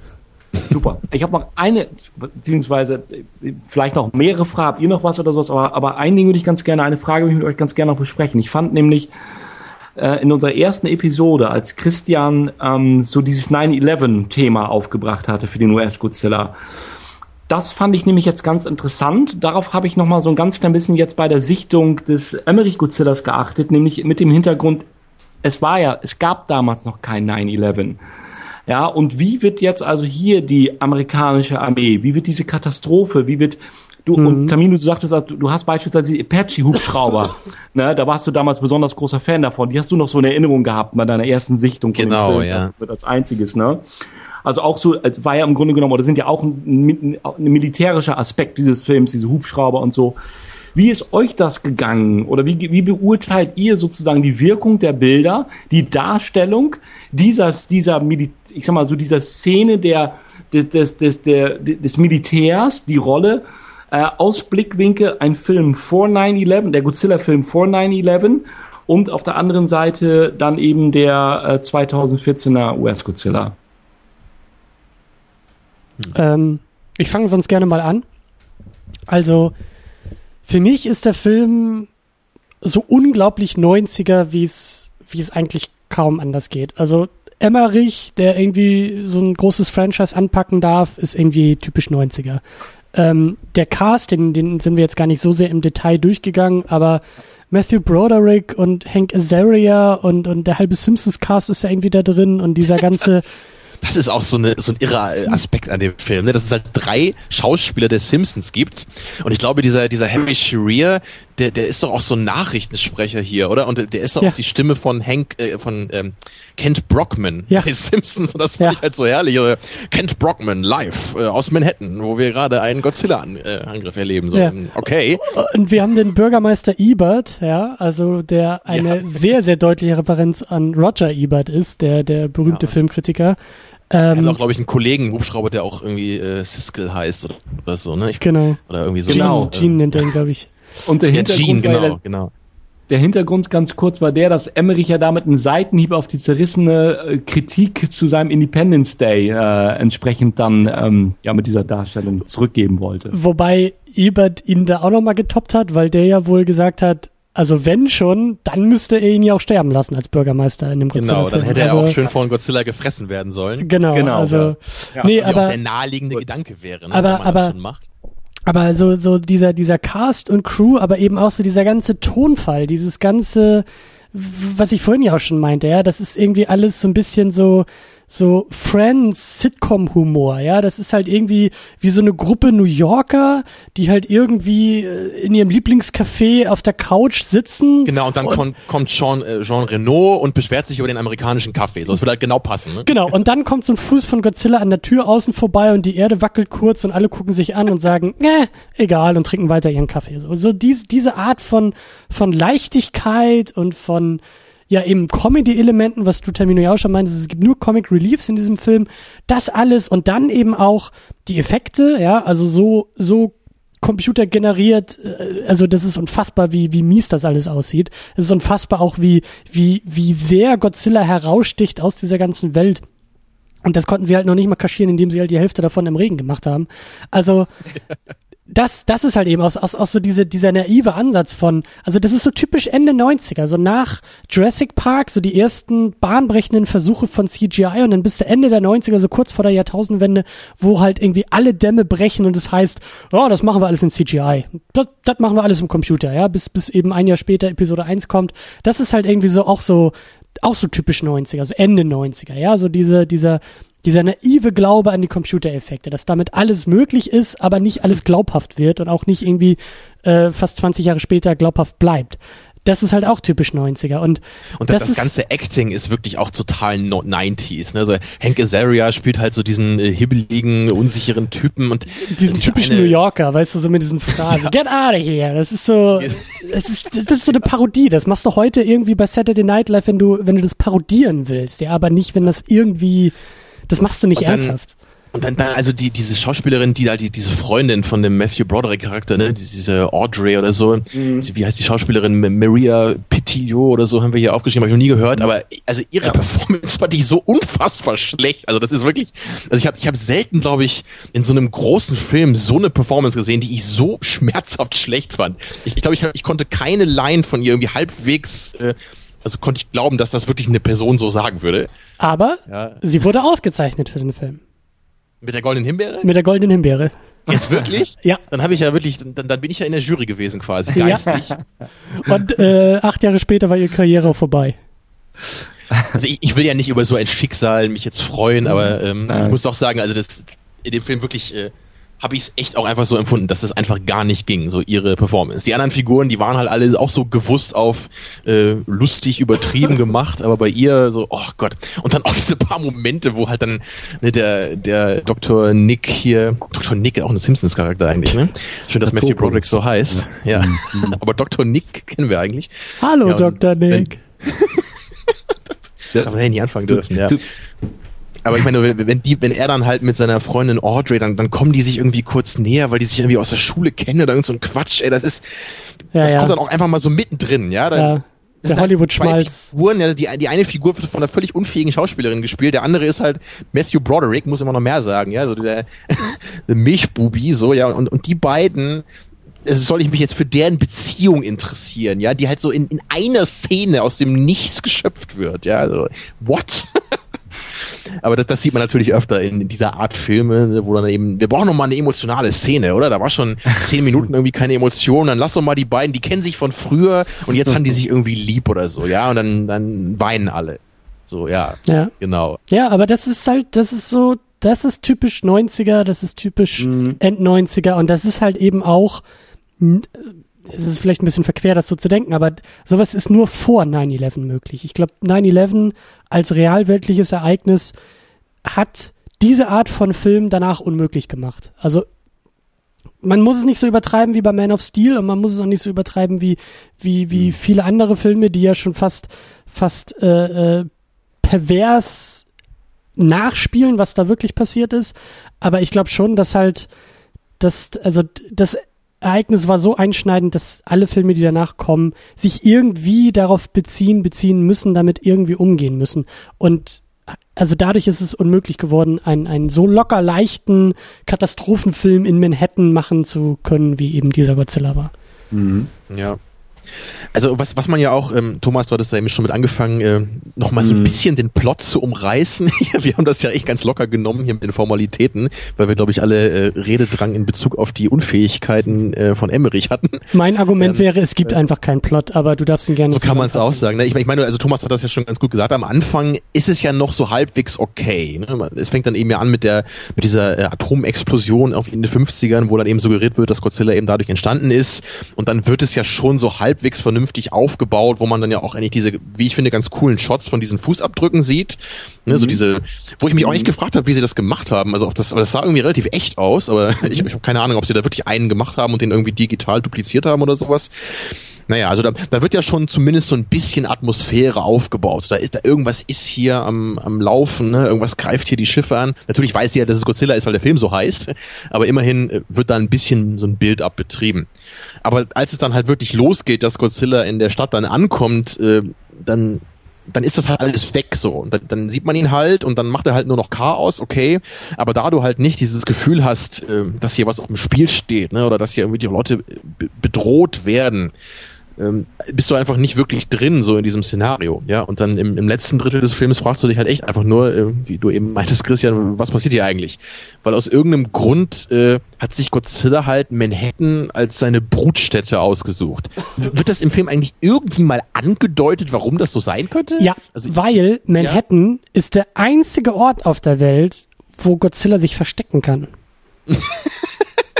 Das sieht man ja immerhin folgerichtig im Film. Ne? Das, Das sagt Broderick ja auch so im Film. äh, Ja, Also, ja, Manhattan, ja, natürlich. Manhattan ist der einzige Ort, an dem er sich verstecken kann. So, Und what? Dann, dann, dann am Ende sind sie halt irgendwie in diesem Madison Square Garden, wo ich, wo ich sagen muss, da ist der einzige Witz in dem Film, den ich gelungen fand, ne, als halt irgendwie, als dann, glaube ich, ich weiß gar nicht, wer von den Leuten das war, aber da gehen sie halt dann irgendwie in, durch den Madison Square Garden und dann sind sie halt irgendwie in dem, in, in dem Bereich der, äh, der, der Privaträume, ne, dieser Basketballteams und dann meint einer nur so, oh, und der andere meint so, oh, what is it? This is where the Knicks take a shower. Das fand ich lustig. Aber das war's dann auch. Ähm, naja, und dann am Ende, äh, ich, ich meine, ich frage mich halt auch immer, okay, der Madison Square Garden, das ist halt so, das ist jetzt schon so ein relativ kleines Ding eigentlich. Ich meine, da, da soll Godzilla dann irgendwie unterirdisch reingekrochen sein oder wie hat er seine Eier gelegt und, und das Ding steht noch? Oder, ah, das, das ist schon eine Menge Suspension of Disbelief. Also, also Godzilla wühlt sich unterirdisch durch New York, ja, und, und kommt dann von unten in den Madison Square Garden, um da seine Eier zu legen, ja weil es nur an diesem Punkt geht oder was. Ne? Natürlich könnte er sich nicht irgendeine einsame Insel im Pazifik suchen oder, oder was. Äh, hä? ja, aber natürlich als, als Tier will man seine Eier ja dahin legen, wo möglichst viele potenzielle Feinde sind. Nämlich eine ganze Stadt, ja. Ja, acht Millionen. umgeben. genau, der, der New Yorker, der natürliche Feind des Godzilla.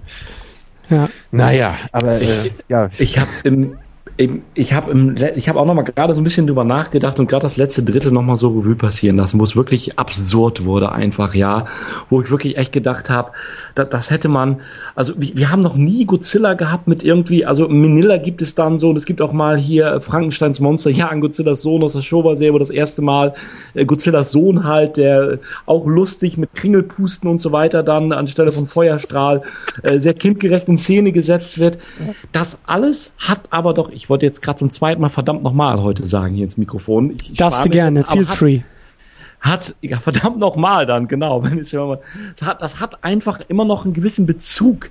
Das ist dann irgendwie, das ist dann für Kinder und das ist kindgerecht und, und da, siehst du dann auch Godzilla in der Vaterrolle irgendwie oder sowas, weil er sowieso sehr, sehr, sehr vermenschelt äh, entsprechend dargestellt wird. Aber dieses hier, dieses letzte Drittel, somit, das ist der Nachwuchs von, von Godzilla. Ich habe mal so, ich habe gerade mal Jurassic Park mit dem, äh, mit der, mit der Verfolgungsszene im, im Besucherzentrum, ja, angefangen von dem, wo, wo, äh, wo sie in dem Kontrollzentrum sitzen, letztendlich die Türen wieder verriegelt werden und sie dann über den Lifttaschenschächte und so raus und der Film dann zu Ende ist. Und jetzt mal so dieses, diese Verfolgungsszene, ich frage mich gerade, mich hatte auch damals im Kino, ich, hab's ja, ich bin ja ein bisschen älteres Semester, ich habe halt damals mich auch sehr gefreut auf den Film und, und auch damals mit, mit großen Erwartungen, US-Godzilla und so, äh, ins Kino gegangen. Mich hat schon damals das, also ich habe mich gegruselt vor dem, dass es mich überhaupt nicht gepackt hat, gegruselt hat im, im letzten Drittel. Das, ich weiß gar liegt es an der Animation zum einen, liegt es an dem, dass man aus Jurassic Park einen anderen Standard gewöhnt war. Es liegt vor allem daran, ich habe es, aber das sind Aspekte, die auch schon genannt habt, Gründe, ich habe es den Schauspielern so überhaupt nicht abgenommen, dass sie in der Szene auch nur alles andere als nur Spaß hatten im Grunde genommen. Wahrscheinlich ist der Take gerade gefallen und bevor der Take und Action gesagt worden ist, haben sie sich irgendwie, soll ich sagen, mit Witzen aufgewärmt irgendwie oder geblödelt hinter der Kamera und waren bester Laune. Und das ist einfach so, wo ich sage, sorry, also äh, das war einfach nur langweilig und das war einfach nur ähm, einfach nur eine große Enttäuschung als man aus dem Film rausging, ist, was war das denn eigentlich noch? Was waren das? Wie du gerade sagst, für dich, Termino, mit, wie macht er das? What the fuck? Da unten in der Kanalisation, dann die ganzen Eier eh-mäßig, dann ist er da und dann schlüpfen sie alle zeitgleich und man sieht sie dann, alle sind ähnlich animiert in diesem Fußballstadion rum und ein paar sind dann da und du fahrst schon in diese Popcorn-Szene und dann stehen sie alle oh wie Gott, dumm ja, im Eingangsbereich nachher noch ja, und gucken dann raus, so nach dem Motto, hey, was passiert denn da? Oh, da wird gleich eine Bombe geworfen. So, das, das Popcorn hatte ich schon wieder oh. verdrängt, aber jetzt ist es wieder da.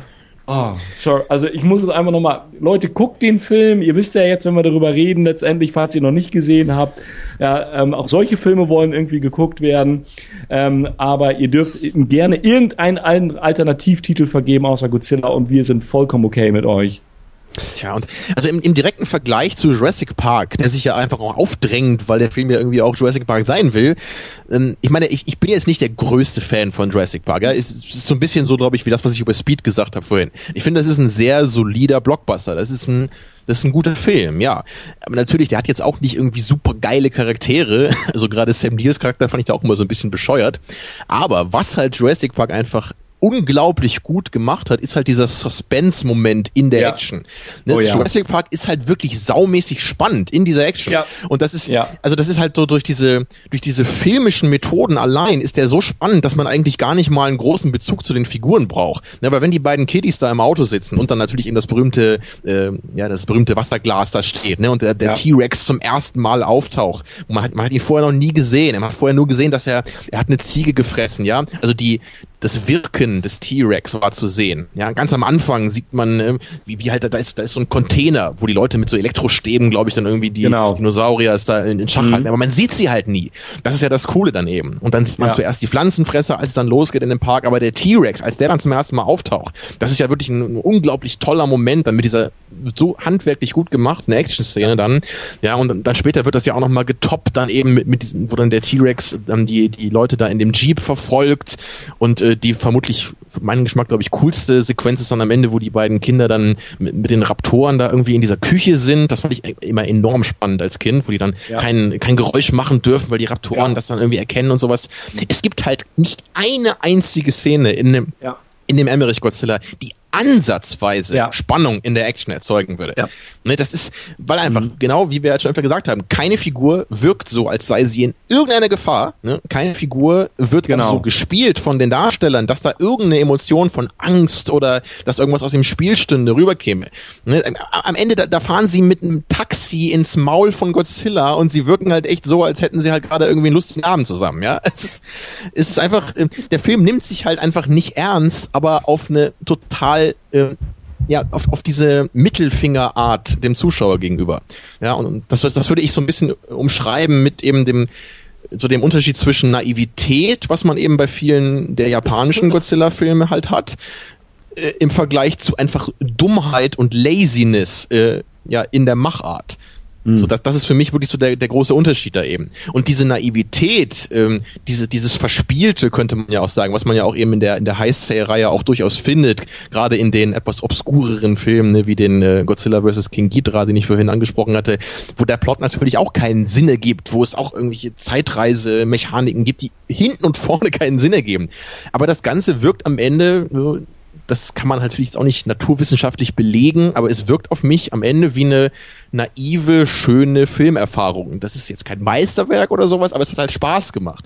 Aber hier ist es so, man hatte mir das Gefühl, dass sich keiner der Leute irgendwie Gedanken gemacht hat, geschweige denn Mühe gegeben hat bei dem. Ne? Man hat einfach irgendwas gemacht, da war halt eine Menge Budget da, die Army hat halt fleißig mitgeholfen, hat jede Menge Panzer und Personal zur Verfügung gestellt, was man, was man ja heute eben auch immer hat bei den, äh, bei den Michael Bay-Filmen und sowas. Ne? Also ja, der Film macht sich dann von selber. Ne? Du hast halt die Panzer, du hast die Computereffekte, Schauspieler machen irgendwas, Emmerich macht irgendwas und Film ist fertig. So. Ja. Tja, aber das ist für mich einfach kein gelungenes Filmerlebnis. Ich-. Ich wollte gerade sagen, Christian, erlöse uns von der Qual. Ja, ich traue mich ja gar nicht zu fragen, aber ich habe das Gefühl, der Vollständigkeit halber, dass ich es tun muss.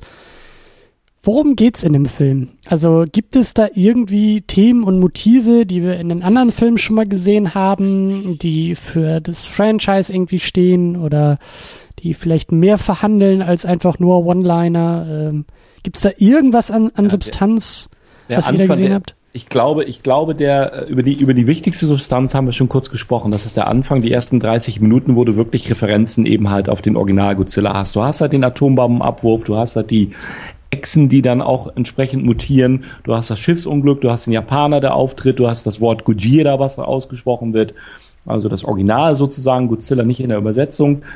Ähm, und ähm, das, das, das sind natürlich schon so etwas, wo ich mir dann eben halt auch, wie ich gesagt hatte, auch mehr, mehr, mehr Referenzen gewünscht hätte. Bloß dort, ähm, genau, wo er dann letztendlich auftaucht, ähm, nimmt das Elend seinen Lauf. Und ähm, ähm, da wird's dann zunehmend dünner bis mäh und gar nichts dann. Ne? Und äh, Du hast schon, du hast schon gesagt, äh, Atombomben sind zwar Thema, aber das ist so das Einzige, Nee. was, was, was ich irgendwie gesehen habe, was, Ja. was jetzt so langsam Klick macht in meinem Kopf.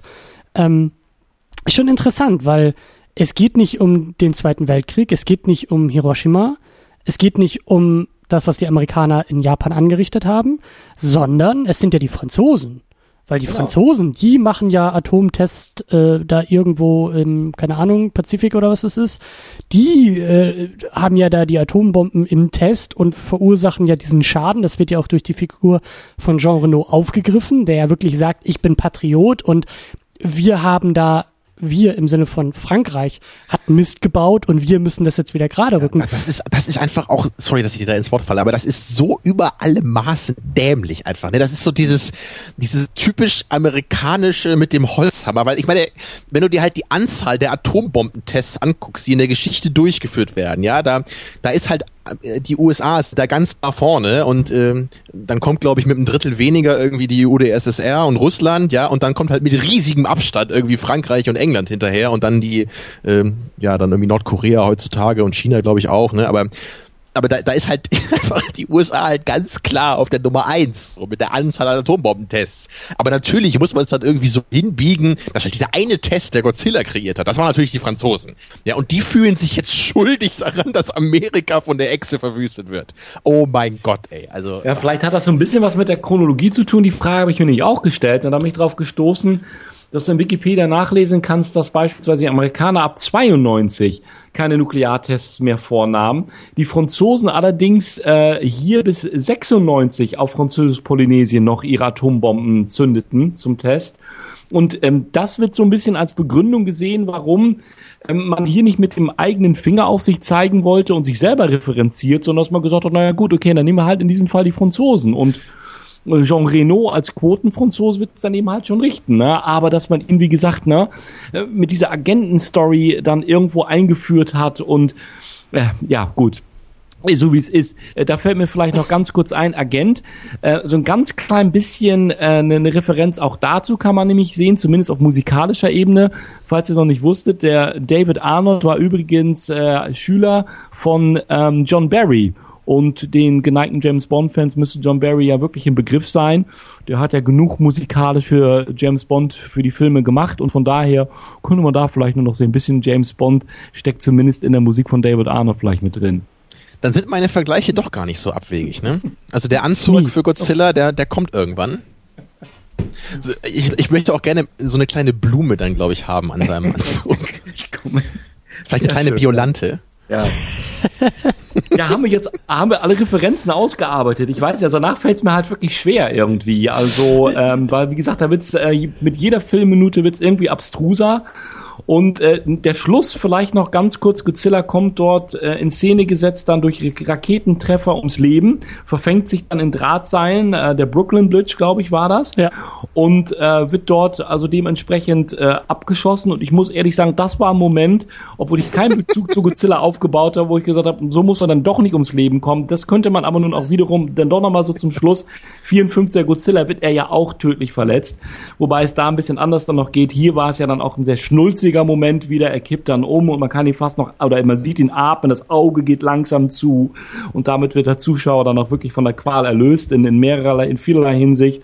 Ähm, so, da könnte man noch sagen, das kann ja vielleicht auch als Sinnbild dafür genommen werden, dass es ab jetzt keine atomare Bedrohung mehr gibt. Ähm, vielleicht ein bisschen zu weit hergeholt. Frage, wie, wie seht es ihr an der Stelle? Und damit ist der Film ja fast auch durch. Also ich habe ehrlich gesagt überhaupt keine Assoziation in diese Richtung gesehen, weil die, diese ganze Atombomben-Thematik war für mich eigentlich eher so eine Art Origin-Story. Also das wirkte für mich einfach, äh, man, man, man, äh, man muss halt irgendwie mit ein paar Sätzen erklären, warum halt diese riesige Echse da existiert. Ja, existiert.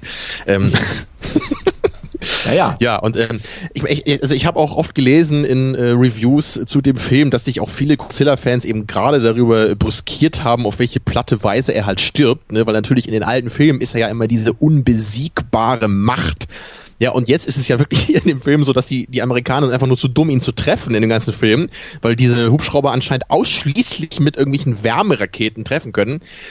Kann man diese komische Wärmesuch Funktion nicht einfach mal abschalten und manuell auf diese, dieses Vieh schießen. Das wird aber möglich sein, meine Güte. Ja, und am Ende, da wird er dann von einer Handvoll ähm, ja, ähm, Raketen getroffen, ist er sofort tot. Also ich, das war ja nicht so schwierig eigentlich. Ne? Also, wenn man zielen könnte, hätte man ihn in fünf Minuten töten können. Ja, äh, wogegen heben, äh, wohingegen in dem 54er Godzilla nochmal wirklich so die, die Urkraft der Physik ne, von so einer unendlich mächtigen äh, Waffe da ähm, ja, erstmal erschaffen werden muss im Grunde, ne, um halt dann wirklich Godzilla überhaupt Herr werden zu können. Also, Ähm, ja, also das ich ist hier finde, natürlich so ganz, äh, ganz platt einfach gemacht. Ja, sie treffen ihn jetzt und dann ist er tot. Äh, okay. ja, aber, aber das finde ich eigentlich auch ganz gut und ganz, ganz wichtig, weil, ähm, ja, also vorausgesetzt, ich kenne jetzt nicht so viele Godzilla-Filme, aber mein Eindruck war immer in dem, in dem, in dem japanischen Film, ähm, es endet irgendwie damit, dass sich der Wissenschaftler mit seiner super abgefahrenen Erfindung selbst hinrichtet, um Godzilla zu töten. Oder Godzilla ist irgendwie derjenige, der, der überlebt, der maximal irgendwie eingefroren wird, so, so, so Ich glaub, so temporär meistens, oder? temporär ausgeschaltet werden kann. Und bei den Amerikanern, ja, also auch der 2014er, so, da ist das Militär, das ist halt fähig, das, das kann sich gegen Godzilla zur Wehr setzen, auch wenn es lange dauert und viel kaputt geht, aber so am Ende des Tages ist irgendwie die Integrität des Militärs gerettet. Und hier ja genauso, wie du gesagt hast, natürlich, das Militär ist lange Zeit zu blöd, aber wie gesagt, wir sind ja noch vor 9-11, also da hat diese Geschichtsschreibung ja noch nicht stattgefunden, dass das Militär so der neue Weltenretter ist. Aber ähm, das ist halt irgendwie so, so die Moral von der Geschichte, dass halt, äh, also die Bedrohung kann und wird ausgeschaltet von Amerika, von der Weltpolizei. Und das unterscheidet in meinen Augen das Ding eher von den japanischen Filmen, wo das japanische Militär nicht oder nicht immer in der Lage ist, sich zur Wehr zu setzen oder halt Godzilla unschädlich zu machen, sondern ihn halt irgendwie einzufrieren oder sowas. Das fand ich schon interessant und auch dieser Punkt mit den mit den Atomtests, was du äh, Thomas angesprochen hattest, ähm, ist jetzt glaube ich also ist nicht so weit hergeholt. Es ist halt irgendwie alles. Ich habe mich auch gefragt, ob Matthew Brodericks Charakter, der ja so der Wissenschaftler ist und für die Wissenschaft steht, ähm, ob das irgendwie vielleicht ein Motiv auch wieder sein könnte, weil das hatten wir ja auch schon öfter bei bei Godzilla, ja die die die Rolle der Wissenschaft und die Hybris auch der Wissenschaft. Ähm, aber der wird halt am Anfang total lächerlich dargestellt. Ja, auch immer wieder so sein Name, wird immer wieder degradiert, weil sein Name falsch ausgesprochen wird. Er wird nicht ernst genommen, seine Forschung wird eigentlich auch nicht ernst genommen. Aber da ist jetzt eben genau die Frage, ob das mit dieser Figur zusammenhängt, ne, weil ja eigentlich jede Figur nicht ernst zu nehmen ist in dem Film. Ja, aber die, die wird halt, die wird halt nochmal extra nicht ernst genommen. Also das ist so, alle anderen nehmen sich selber auch schon nicht ernst, aber, aber bei ihm ist es halt irgendwie, also er kriegt immer so von oben auf den Deckel. Weißt du, das ist so, so, er wird, also er wird die ganze Zeit noch zusätzlich degradiert. Die anderen sind halt einfach nur Comic Reliefs, aber er wird in meinen Augen immer wieder degradiert. Und dann ist so ja, der gut, Punkt. Das stimmt schon, ja. Dann, er dann ist ja so der diese Punkt. komischen Würmer da untersuchen in Tschernobyl, ne? Genau, und er wird rausgeworfen, weil er einen Fehler gemacht hat und bla bla bla. Aber der, der entscheidende Punkt ist, er wird ja, wenn man so will, zum Helden der Geschichte, aber ja auch nicht über wissenschaftliche Methoden. Also er wird dann ja, also er verlässt ja die theoretische Wissenschaft, er wird zum Macher und was macht er? Er ist zur richtigen Zeit am richtigen Ort, er ist vielleicht clever, indem er irgendwie Zusammenhänge sieht, die aber so dämlich sind, dass das nichts mit Wissenschaft oder Rationalität zu tun hat, sondern halt irgendwie, er ist der Einzige, der mal eins und eins zusammenzählen kann in dieser merkwürdigen Welt, wo sich Godzilla in einer Kanalisation verstecken kann. Aber äh, das sind dann eher so die Sachen. Also seine, also er, er, er wird, er ist Wo der pragmatische? Held. Ja, wo waren die Turtles? Ich dachte, die beherrschen Ja, die ist- äh, Unterwelt von Manhattan, ja? Die haben geschlafen, glaube ich. Also gerade bei dem Zent ganz genau, gerade bei dem zentralen Charakter des Wissenschaftlers, äh, da, da fällt mir dann auch spontan ein, er stellt auch nichts in Frage. Es gibt auch keine moralische Ebene, die da irgendwo mitschwingt, wo der irgendwo mal innehält. Ich hatte ja von vorhin gesagt, auf einmal weiß er, wie er die Bedrohung Godzilla bekämpft. Na, aber, aber das war es dann im Grunde genommen auch hier. Es ist nicht so wie in dem 54er Godzilla, in dem du im Gesicht schon ablesen kannst, auch wenn es ein bisschen Overacting ist an der Stelle. Da haben wir auch schon drüber gesprochen, so ein bisschen mehr das Pantomimhafte. Welche Zerrissenheit, welcher welcher innere Konflikt nach außen getragen wird. Das ist doch das Interessante.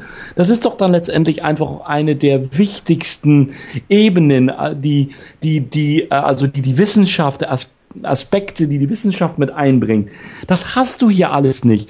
Im Gegenteil, er blödelt durch seine Liebesgeschichte dadurch, äh, äh, äh, äh, die Geschichte mit den Regenwürmern, was ihr gesagt habt, die, naja, eben halt all die Sachen, über die wir schon gesprochen, oh, gesprochen haben. Und, und ähm, deshalb ist also auch, auch so dieses, es findet über für mich auch gar kein Relief sozusagen statt auf der menschlichen Ebene nachher, wenn, wenn der, wenn der Film im Grunde genommen mit einem Happy End Bedrohung, Zilla ist, ist äh, getötet und damit ist die Bedrohung für die Menschheit unmittelbar für die beteiligten Menschen, die da rumstehen, eben halt abgewendet. Das hat für mich kaum einen Unterschied gemacht, außer dass es mir beinahe leid tat, dass Godzilla auf diese Art und Weise eben halt äh, äh, das Leben lassen musste. Weil es ja im Gegensatz zum 54er Godzilla ist er nur im Angesicht des Wissenschaftlers unter Wasser gestorben. Es hat kein anderer gesehen. Alle anderen waren ja oben mit Schiffen unterwegs.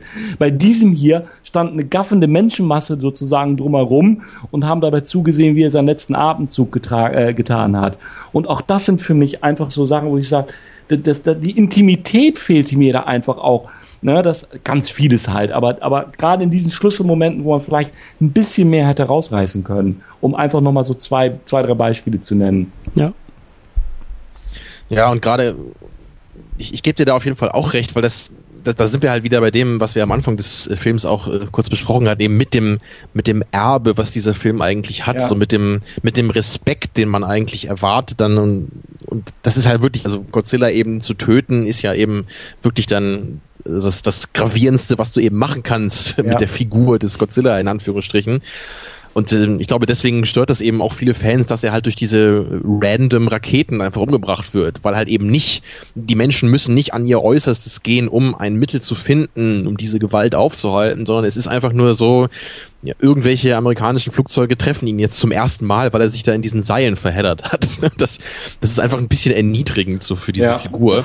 Ja. Und ähm, ich, ich hatte auch überlegt, ob man vielleicht so, so ein bisschen in diese Richtung hätte gehen können, dass Godzilla ja eigentlich gar nichts Böses ist in diesem Film, weil ich meine, er, er macht ja eigentlich nichts Böses, so er, er will ja eigentlich nur seine, seine Kiddies ausbrüten äh, und äh, Überleben Ja, er.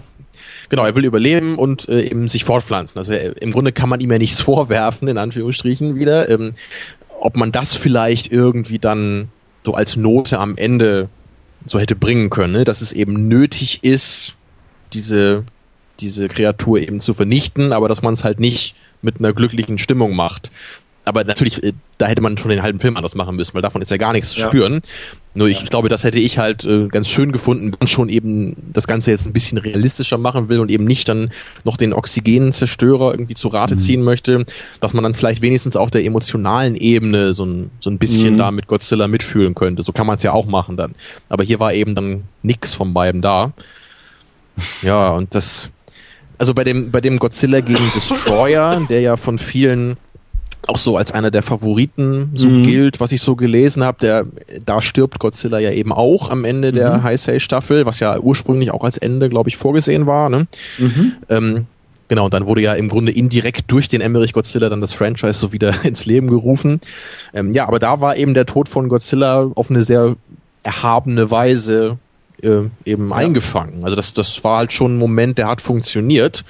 Und das äh, würde ich auch sagen, dass das einer der stärksten äh, von den Godzilla-Filmen war, die ich jetzt gesehen habe. Ich persönlich bin ja immer eher jemand, ich bevorzuge ja eher die etwas abgefahreneren, äh, wohingegen der, ähm, der Destroyer eben etwas ernster war, aber auf jeden Fall äh, darin auch sehr, sehr gut funktioniert hat.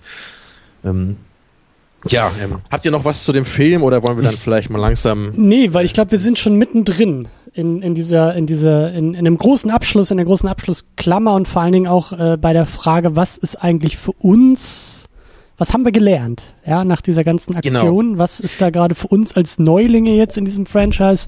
Ja, und ich, ich muss dazu sagen, ich finde das sehr, sehr schön, ähm, muss ich mich jetzt mal einfach mal selber loben, ich finde es sehr, sehr schön, dass ich jetzt noch ein paar Filme gesehen habe von Godzilla, weil wir nämlich jetzt drei verschiedene Standpunkte haben. Ne? Wir haben einmal natürlich Thomas, den Die Hard-Fan, der seit Jahrzehnten in der Materie drin ist, alles weiß über Godzilla, jeden Darsteller und Writer Danke, persönlich kennt. so. Dann haben wir Christian, der halt genau. keine Ahnung von gar nichts hat. Ja. Ja, ich weiß nicht mal, wie man Godzilla schreibt. Das ist, äh, Genau das, ja. Und ich stehe halt irgendwie dazwischen, kann euch beide verstehen äh, und bin deswegen wahrscheinlich äh, dann irgendwie auch ein bisschen von Nutzen hier. Und deswegen ähm, würde ich jetzt halt einfach mal so als, als äh, Programm für den Abschluss dieser Sendung und unserer kleinen ja, Review-Trilogie jetzt mal vorschlagen, dass wir uns vielleicht mal so gedankenexperimentartig so ein bisschen überlegen, wie denn eigentlich der perfekte Godzilla-Film aussehen soll. Könnte man ja auch ein bisschen in Hinsicht auf den neuen jetzt sehen, der ja bald erscheint. Und das ist einfach eine Frage, die bei mir auch einfach entstanden ist, ähm, als ich mehr von diesen Godzilla-Filmen geschaut habe und mich vor allem, was ich eigentlich immer so ein bisschen mache, mich so mit der Resonanz so zumindest ein bisschen irgendwie auseinandersetze. Und das Spannende dabei war nämlich eben, äh, dass man auch wirklich also man, man findet natürlich schon manche Filme wieder, die öfter genannt werden, so bei den jeweiligen Favoriten. Ähm, aber es gibt dann schon auch einfach diese zwei Lager, die ich durchaus vielleicht auch so ein bisschen bei Christian und mir wiederfinde. So Christian, der eben eher den ernsteren Ansatz mag. ähm, ja, ich möchte einen. Godzilla sehen, der seine Steuererklärung macht, der eine Brille trägt, der Termine beim Arzt hat, der für seine Kinder aufkommen muss, äh, der sich mit einer Scheidung rumplagt. Genau. Genau, den, den erwachsenen langweiligen Godzilla. Ja. Nee, aber um das äh, wieder ins Ernsthafte zurückzubringen, du möchtest halt einen Godzilla, glaube ich, haben, der eben Themen auch hat in seinem Film, der nicht einfach nur sich prügelt, sondern der wo ein bisschen was dahinter ist, der vielleicht für was steht, der vielleicht in einen guten Plot eingewoben ist, so, ne, so wenn man es halt so sieht, so ein, ein qualitativ im herkömmlichen Sinne ungefähr vielleicht qualitativ hochwertigerer Godzilla-Film. Entscheidend, ich, entscheidend, ja. entscheidend ist, äh, da hilft mir jetzt auch der Final Wars so als Abgrenzungspunkt. Also ich, also nach Final Wars habe ich auch drüber nachgedacht und ich merke einfach, dass ich sozusagen ein, eine Filmwelt haben möchte, in der Godzilla das einzig Fantastische ist. Ich möchte keine UFOs haben, ich möchte keine Mutanten haben, obwohl du vorhin von Zeitreise erzählt hast, was abgefahren genug klingt, aber ich will auch keine Zeitreise da drin haben. Ich will all diese Elemente nicht in meinem Godzilla-Film haben, sondern ich will, dass Godzilla das einzige ist, was sozusagen diese Filmwelt von unserer Realität unterscheidet. Und dann eigentlich auch relativ gerne eben sozusagen durch das Prisma unserer Realität die Beobachtung auf dieses fantastische Wesen haben möchte. Das ist, glaube ich, schon irgendwie so, so, auch wenn es ein bisschen vielleicht durchgenudelt ist, aber so dieser Realismusansatz, dieses Gritty, dieses äh, Godzilla Begins ist so das, was ich, glaube ich, haben will. Ja, das, das klingt auch gerade ein bisschen nach dem, was ich ja auch bei, Godz äh, bei Godzilla sag ich schon, ja, äh, nee, bei, bei Superman mir gerade gewünscht habe, auch immer in unseren Diskussionen früher auch zu dem äh, alten zweiten Superman-Film, ne, wo, wo ich ja auch in unserer Episode Ja. damals meinte, ich, ich fände es eigentlich auch cooler, wenn es nicht jetzt irgendwie andere Kryptonier gäbe, sondern wenn Superman und die Menschheit, das sind die Konfliktparteien, darum soll es gehen. So, bevor ich jetzt aber den Erzählsack an Thomas gebe, lass mich noch kurz die andere Seite der Medaille formulieren. Also eben, Möglichkeit eins sehr stark äh, ernsthaft, ernst zu nehmen, zumindest größtenteils. Es ist natürlich immer noch was Fantastisches, es ist immer noch eine große Echse, ein, also ein, ein, äh, ja, eine sehr fantastische Prämisse, aber man kann es ja eben sehr ernsthaft aufziehen, wie man es ja eben im, im Original Godzilla Ja. gesehen hat oder eben im Destroyer. Ja. Oder eben, wie ich es halt eigentlich zumindest tendenziell bis jetzt eher mag, ist, wenn das Ganze eben vor allem durch die Naivität, durch die Abgedrehtheit geprägt ist. Und aber gleichzeitig eben auch, was mir sehr, sehr wichtig ist, durch sehr exzessive und qualitativ gute ähm, Monsterkämpfe einfach. Ja, dann, das, das war eben das, was mir beim ersten Godzilla damals einfach ein bisschen zu kurz kam, aus verschiedenen Gründen. Es, es macht den Film halt nicht schlecht, aber es macht den Film so ein bisschen zu etwas, was ich nicht so ganz reizvoll finde, sondern ich, ich mag es einfach, diesen Godzilla-Suit zu sehen. Ich, ich will ihn einfach in Action sehen. Ne? Ich, ich mag es einfach, wie er sich mit tollen Gegnern auseinandersetzt. Äh, Inhalt hin oder her, um es überspitzt zu sagen. Und deswegen möchte ich jetzt nochmal mit einem dummen Witz äh, den, den Erzählsack zu Thomas geben, nämlich mit der Frage, ist vielleicht der optimale Godzilla irgendwie dazwischen? Gibt es quasi einen G-Punkt zwischen diesen beiden Extremen? So. Du meinst Godzilla-Punkt natürlich. Ich sagte G-Punkt, ja, Ja, I rest ja. my case. Thomas darf jetzt Ja. darauf antworten. Wenn ich das geografisch verordnen würde, um auch so langsam aber sicher ne, auszuschwingen aus, aus, aus, aus diesen wunderbaren Diskussionen, ähm, dann würde ich ja beinahe sagen, ähm, dann haben wir sozusagen ähm, auf der einen Seite den Ursprung, das asiatisch-japanische, ja, im, im östlichen, im westlichen haben wir nun zwei US-Godzillas gehabt, dann stoßen wir doch jetzt mal irgendwo unseren Godzilla-Stab in Europa nach Deutschland rein. Dann haben wir vielleicht die Mitte, ja, dass der nächste Godzilla eventuell irgendwo hier entsteht. Oder wie Mit auch Till. Schweiger. Als Godzilla. Hm, ich relativiere das schon wieder. Ich wollte gerade sagen, ob er dann in Kiel oder Berlin spielt oder sowas. Ich glaube, das äh, ist dann noch, ähm, darüber müssen wir dann noch ähm, uns, uns entscheiden. Ja, wir wollen doch immer mehr deutsche Filme gucken, oder? Das Genau. wäre doch mal ein Anspruch, wenn es einen deutschen Godzilla gäbe. Ja, äh, haben wir jetzt was angestoßen. Ähm, Vielleicht äh, diskutiert der, der, der eine Hörer oder Hörerin auch gerne mit uns mit äh, und beantwortet die Frage auch für uns, was ganz spannend in der Diskussion wäre. Für mich, ich glaube, ich muss mich da festlegen und sagen, der perfekte Godzilla-Film zum einen kann nur aus Japan kommen. Und der ähm, perfekte Godzilla-Film verkörpert etwas, was ich ganz zu Anfang ähm, schon als die Seele des Godzilla-Films, die, Seele des Monsters an sich beschrieben habe, ist, ähm, dass ähm, ich, dass so skurril die Monsterkämpfe, die Plots oder wie auch immer mitunter sein mögen. Sie haben aber eine oder oder sie sie sie sie kitzeln mich ähm, in dem, dass ich darüber nachdenke, warum ich etwas verstehe, nicht so gut verstehe, warum ich etwas eventuell anders sehen müsste, warum ich mit euch beispielsweise Spaß habe, sie inhaltlich zu analysieren, sie zu besprechen, sie ein bisschen auseinanderzunehmen.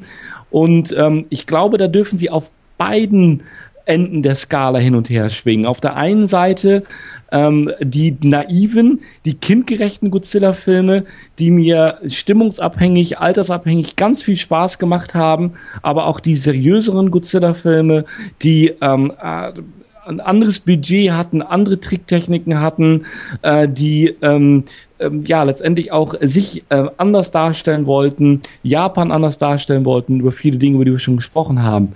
Ich glaube, das macht die, die, die, das macht auch letztendlich, kann mich da so schlecht festlegen, muss ich auch gar nicht bei der Gelegenheit, aber das ist die Frage nach der, nach dem, wie ein perfekter Godzilla-Film aussieht, vielleicht am ehesten zu beantworten, immer, immer anders als der vorige, den ich gerade gesehen habe, weil ich mich einfach gerne überraschen lasse und ähm, weil ähm, ähm, ja, weil ich dann einfach entdecke, dass ich sowohl Naivität als auch Seriosität mag und ähm, gerne ja ähm, wie gesagt, ähm, mich in diesem Feld einfach auch hin und her bewege.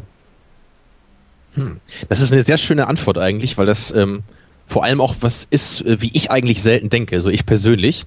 Weil ich glaube, wenn, wenn mir jetzt jemand diese Frage zu Star Trek gestellt hätte, ne, wie sieht für dich der optimale Star Trek-Film aus, dann könnte ich halt irgendwie zehn DIN A4 Seiten unterschreiben mit ganz vielen spezifischen Aspekten, die ich halt ähm, ähm, prinzipiell okay finde und nicht okay finde. Könnte ich halt ganz genauso aufmachen für mich. Ähm, ja, aber, aber ich, ich glaube, deine, deine Antwort zeichnet auch einfach äh, ein ganz schönes Bild von dieser ganzen äh, Godzilla-Reihe, soweit ich mir jetzt dieses Urteil überhaupt erlauben darf. Aber zumindest von den Filmen, die ich gesehen habe, was jetzt immerhin ja auch schon, was waren das jetzt, acht, neun oder so, wenn man die amerikanischen mit dazu zählt, da- dann sieht man ja schon, dass da einfach ein großes Spektrum dabei ist. Dass es einfach Momente gibt, wo man einfach, also ich zumindest herzhaft lachen muss, weil sie einfach so naiv und verspielt sind. Also gerade wenn man da an diese beiden, an diese beiden Mädels äh, denkt, die da immer mit dieser, mit, mit, mit Mothra verknüpft sind, ne? diese äh, so handpuppengroßen äh, Figuren da. Äh, ich weiß gerade nicht, wie die heißen, aber ja. Ich, ja, genau. Also Alle das ist natürlich schon- gemeint ist und wie sie heißen. Ich habe es jetzt auch gerade gerade nicht mehr auf der Platte. So viel zum wenn, Thema. wenn selbst der alles. Experte Genau, es genau. vergessen hat, dann Genau. darf man es, glaube ich, auch Die- nicht wissen. Ja. Aber, mm, mm. Da guck ich Man weiß, was gemeint ist, sagtest du schon. Rein, ja. Hm?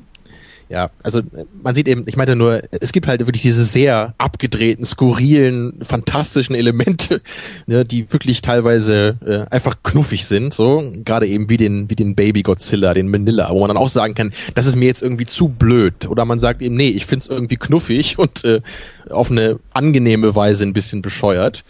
Also das, die, die Godzilla-Filme haben, glaube ich, einfach da eine ganze Menge zu bieten in, in beide Richtungen ähm, des Spektrums.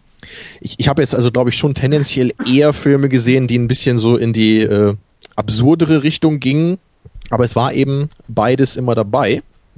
Ähm, könntest du denn, Thomas, äh, überhaupt einen Favoriten benennen oder, oder, oder eine Handvoll Filme dieser 29 Werke, die, die für dich so Ja. ganz äh, hoch in, der Gunst stehen? Das, das, das, das kann ich. Das, das, das kann ich gerne tun. Ähm, ähm, ich fasse das auch gerne mal ganz kurz zusammen. Der 54er Godzilla ist klar, wir haben darüber geredet, der wird immer natürlich eine Sonderstellung haben. Ähm, den habe ich natürlich nicht im Originalkino sehen können, was ein bisschen vor meiner Zeit war, aber der läutete das Ganze eben halt ein. Äh, wenn ich die Showa-Staffel mal so ein ganz klein bisschen kurz runtergehe, ähm, dann ähm, finde ich beispielsweise Godzilla Attack All Monsters sehr skurril, weil er im Grunde genommen nur aus Budgetgründen ein Rückblick war und aus viel Archivmaterial zusammengestellt worden ist, aus dem bereits äh, er kommt übrigens von ja 69, auch noch mein Geburtsjahr, aber aus den vorherigen Filmen hat also für mich auch irgendwie eine, eine sehr skurrile Bedeutung, aber ähm, äh, ja äh, muss ich einfach mal nennen. Äh, dann ähm, King Kong Dämon aus dem Weltall, weil ich Roboter sehr gerne mochte und äh, dieses Motiv das erste Mal, dass ein menschengroßer Roboter nur die Arme nach oben sozusagen hebt und sich dann auf einmal auf Godzilla-Größe vergrößern kann. Äh, Im Original übrigens Jet Jaguar genannt und nicht King Kong, konnte ich auch immer schon total viel mit anfangen. Übrigens, der kann auch fliegen und hat also auch äh, ein buntes, einen bunten Anzug, bunte Wäsche an. Nur mal so weit. I'm listening. Daher. Äh, Wink in Richtung Christian. Fand ich ganz toll. Godzilla gegen Destroyer hast du schon genannt. Wunderbar. Diese, diese Endszene beispielsweise dann, äh, wenn er wirklich stirbt und wie dann aus ihm und mit Junior Godzilla auch der Plot finde ich super. Ich finde die Musik aus Godzilla gegen Space Godzilla sehr schön. Der 94er, ich finde auch das Design sehr schön von Space Godzilla. Diese Andersartigkeit und auch diese Gleichheit. Ähm, und wen nehme ich denn jetzt nochmal aus der Millennium-Staffel beispielsweise mit?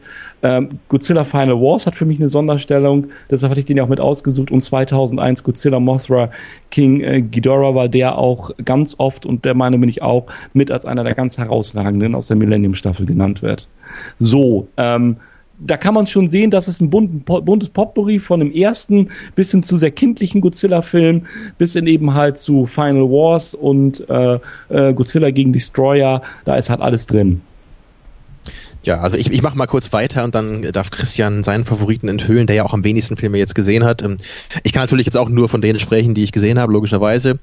Ähm, Und ich, ich, ich tue mich da jetzt auch echt schwer, ehrlich gesagt, so einen rauszupicken. Also ich kann bei mir schon mal echt sagen, dass ich eigentlich alle Filme zumindest bis zum gewissen Grade mochte, die ich jetzt gesehen habe. Es war also keiner dabei, wo ich dachte, so den, den finde ich jetzt irgendwie blöd. Der der erste, der war für mich halt nicht so leicht zu konsumieren. Dem, dem werde ich sicherlich nochmal eine Chance geben, irgendwann anders. Ist wahrscheinlich einfach nicht so mein Ding.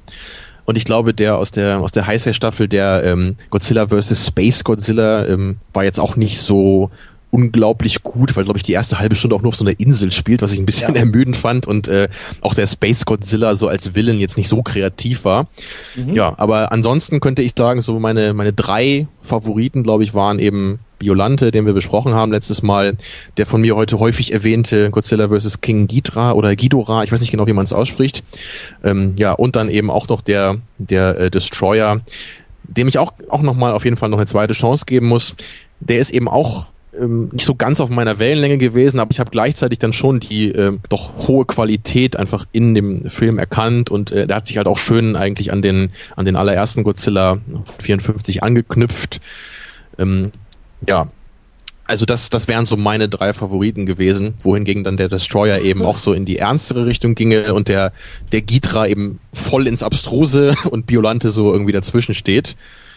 Ja, was mir vorher gar nicht so klar war, aber eigentlich könnte ich da ja auch sagen, dass bei mir dann auch so das in alle Richtungen des Spektrums ein bisschen geht. Ähm, ja, Christian, wie ist es bei dir, obwohl ich mir eigentlich die Antwort schon denken kann? Na, was, was denkst du denn? Ich würde tippen, dass es der 54er ist bei dir. Da hast du richtig getippt. Hätten wir mal Ja, gewettet, dann. getippt, genau. Gut, was? Ja. Das konnte man aber auch schon sehr stark spüren, glaube ich, in der Diskussion äh, zu der zu dem Film damals. Ne? Also da warst du ja wirklich auch sehr äh, begeistert dabei und wolltest auch wissen hier ne, inhaltlich, äh, wie das Ja. alles zusammenhängt und so. Ja. Ja, das äh, ging mir jetzt auch so bei der Vorbereitung auf diese Episode. Also der, der Final Wars ist mir, wie gesagt, zu abgedreht, das ist mir zu viel. Und ich meine, der 98er Godzilla, da müssen wir eigentlich kein Wort mehr drüber verlieren, aber ich saß echt, ich, ich saß kurz da und dachte mir, hm, das kann doch nicht sein, dass für mich der beste Godzilla jetzt irgendwie auch, was sind das, 50 Jahre, 60 Jahre auf dem Buckel hat. Das, das, das geht doch nicht. Also das, irgendwas da, da, dazwischen, danach, da müssen doch noch Highlights gekommen sein, ähm, die ich bereit bin, auch noch weiter zu suchen. Aber jetzt in dieser Auswahl, diese fünf Filme, die wir hier besprochen haben, ist tatsächlich der, der 54er äh, eine riesengroße Überraschung für mich gewesen und, und äh, das Prisma, durch das ich eigentlich alle anderen auch geguckt habe und wie ihr schon gesagt habt, äh, die Diskussion einfach nochmal nachhören, weil äh, das kann ich jetzt kaum in so kurzen Sätzen zusammenfassen, aber es ist echt schön. Es, das, das war eine schöne Seherfahrung, schönes Filmerlebnis und lustigerweise denke ich auch jetzt rückblickend viel über den 2014er aus Hollywood nach. Also da wäre ich schon fast bereit, bald auch nochmal wieder einzusteigen oder noch mehr äh, Japanisch in der Zwischenzeit zu gucken, um dann mit mehr Wissen nochmal auf diesen Film zu springen, weil ähm, ich glaube immer noch, dass der, ne, dass der viel mehr Potenzial hat, als er tatsächlich umsetzt und und ich sehe da Chancen auch jetzt im Vergleich zum 98er viel mehr, was richtig gemacht wurde, aber es ist nur so, so halb richtig gemacht. So, so die, die, die Strecke wird nur halb gelaufen und was ich damals ja auch gesagt habe in der Sendung, dieser elendige Patriotismus der Amerikaner ist so widerlich in dem Film, dass ich, also dass, dass der für mich so viel kaputt macht. Und wenn das nicht wäre, dann könnte ich den, glaube ich, dann könnte ich den, glaube ich, richtig mögen. Dann, dann, dann könnte ich mich da mehr mit auseinandersetzen, als ich es jetzt so kann. Und ja, es bleibt beim 54er. Also bei, bei mir ist es halt auch so, wenn, wenn ich jetzt so den schlechtesten äh, nennen würde, dann wären es halt äh, für mich die beiden amerikanischen. Also das ist natürlich wirklich äh, extrem wichtig, wa- was man da eben mit schlecht meint, weil das kam ja sicherlich auch jetzt äh, raus heute in der Diskussion. Der 98er ist halt einfach eine Katastrophe, so auf, auf jeder Auf filmischen. Wellenlänge so. Ne, Da, da kann man auch irgendwie nicht drüber diskutieren. So, das ist halt, man kann halt sagen, ich finde das lustig, so, ich finde es halt lustig, irgendwie so einen Quatschfilm mir anzugucken, okay, aber man kann da halt, also das würde ich halt wirklich so stark formulieren, man, kann da nicht irgendwie argumentieren, der Film funktioniert auf irgendeiner Weise oder so. Der Film ist halt einfach dummer Quatsch. Wenn man das mag, okay, man kann da immer Spaß dran haben, das zu gucken, so, da würde ich nie was gegen sagen, aber so einen Film könnte man einfach niemals ernsthaft verteidigen, meiner Meinung nach. Bei dem 2014er ist das natürlich schon ein bisschen anders. Da gibt's eben genau die von dir gerade genannten Kritikpunkte, die mich da auch sehr stören. Äh, Dazu kommt bei mir halt eben noch, dass, äh, dass ich diesen Aufbau äh, und, und die insgesamt sehr geringe Screentime von Godzilla einfach problematisch finde, äh, weil ich ihn einfach sehen will im Godzilla-Film. Ich will ihn einfach sehen, ich will ihn in Action sehen, nicht nur in Anführungsstrichen in einer Action-Sequenz am Ende. Ähm, und deswegen kann ich im Grunde nicht mal sagen, dass ich jetzt irgendwie so sonderlich viel mehr Viewing Pleasure bei dem 2014er Godzilla hatte. Ähm, das liegt bei mir halt auch daran, dass ich ja so eine äh, gewisse Neigung habe, mir auch durchaus mal ziemliche Drecksfilme anzugucken. Und in, in der Hinsicht, äh, naja, ist es halt dann so eine Erfahrung von, von Selbstquälung, den 98er anzugucken. Ich kann da dann irgendwie noch ein bisschen was draus ziehen, so mit, mit offenen Augen und heruntergefallener Kinnlade mir diesen Film anzugucken. Und bei dem 2014er Godzilla sitze ich halt irgendwie gelangweilt davor und denke nur so, Mäh. und äh, ich persönlich finde halt diese Filmerfahrung dann nicht sonderlich besser als die andere. Aber dennoch ist es klar, dass der 2014er einfach ein viel, viel kompetenterer Film ist, der auch audiovisuell noch einiges zu bieten hat. Ähm, ja, aber für mich eben inhaltlich auch nicht so richtig funktioniert. Ähm, ja, Thomas, wie, wie ist das bei dir? Der, der, der schlechteste Godzilla-Film, wäre das einer der beiden amerikanischen oder gibt's da doch noch irgendeinen so einen obskuren Showa-Film, der, der den Titel beansprucht? Ja, also Godzilla Attack All Monsters, den finde ich schon, äh, obwohl ich ihn genannt habe, äh, den finde ich gleichzeitig skurril, faszinierend, aber auch wieder irgendwie schlecht, äh, weil also es, ist, er es ist gleichzeitig der beste es und der schlechteste es irgendwie. gleichzeitig, es schwingt irgendwie Ja. extrem hin und her. Ne? ähm, genau, ansonsten natürlich der, der Emmerich Godzilla ähm, aus den genannten Gründen. Ja, und äh, äh, das, das äh, würde ich auch gerne dabei belassen dann. So, das sind so die beiden dann. Ja. Lasst uns vielleicht noch ganz Ähm. kurz in ein paar Sätzen einen Ausblick wagen, oder?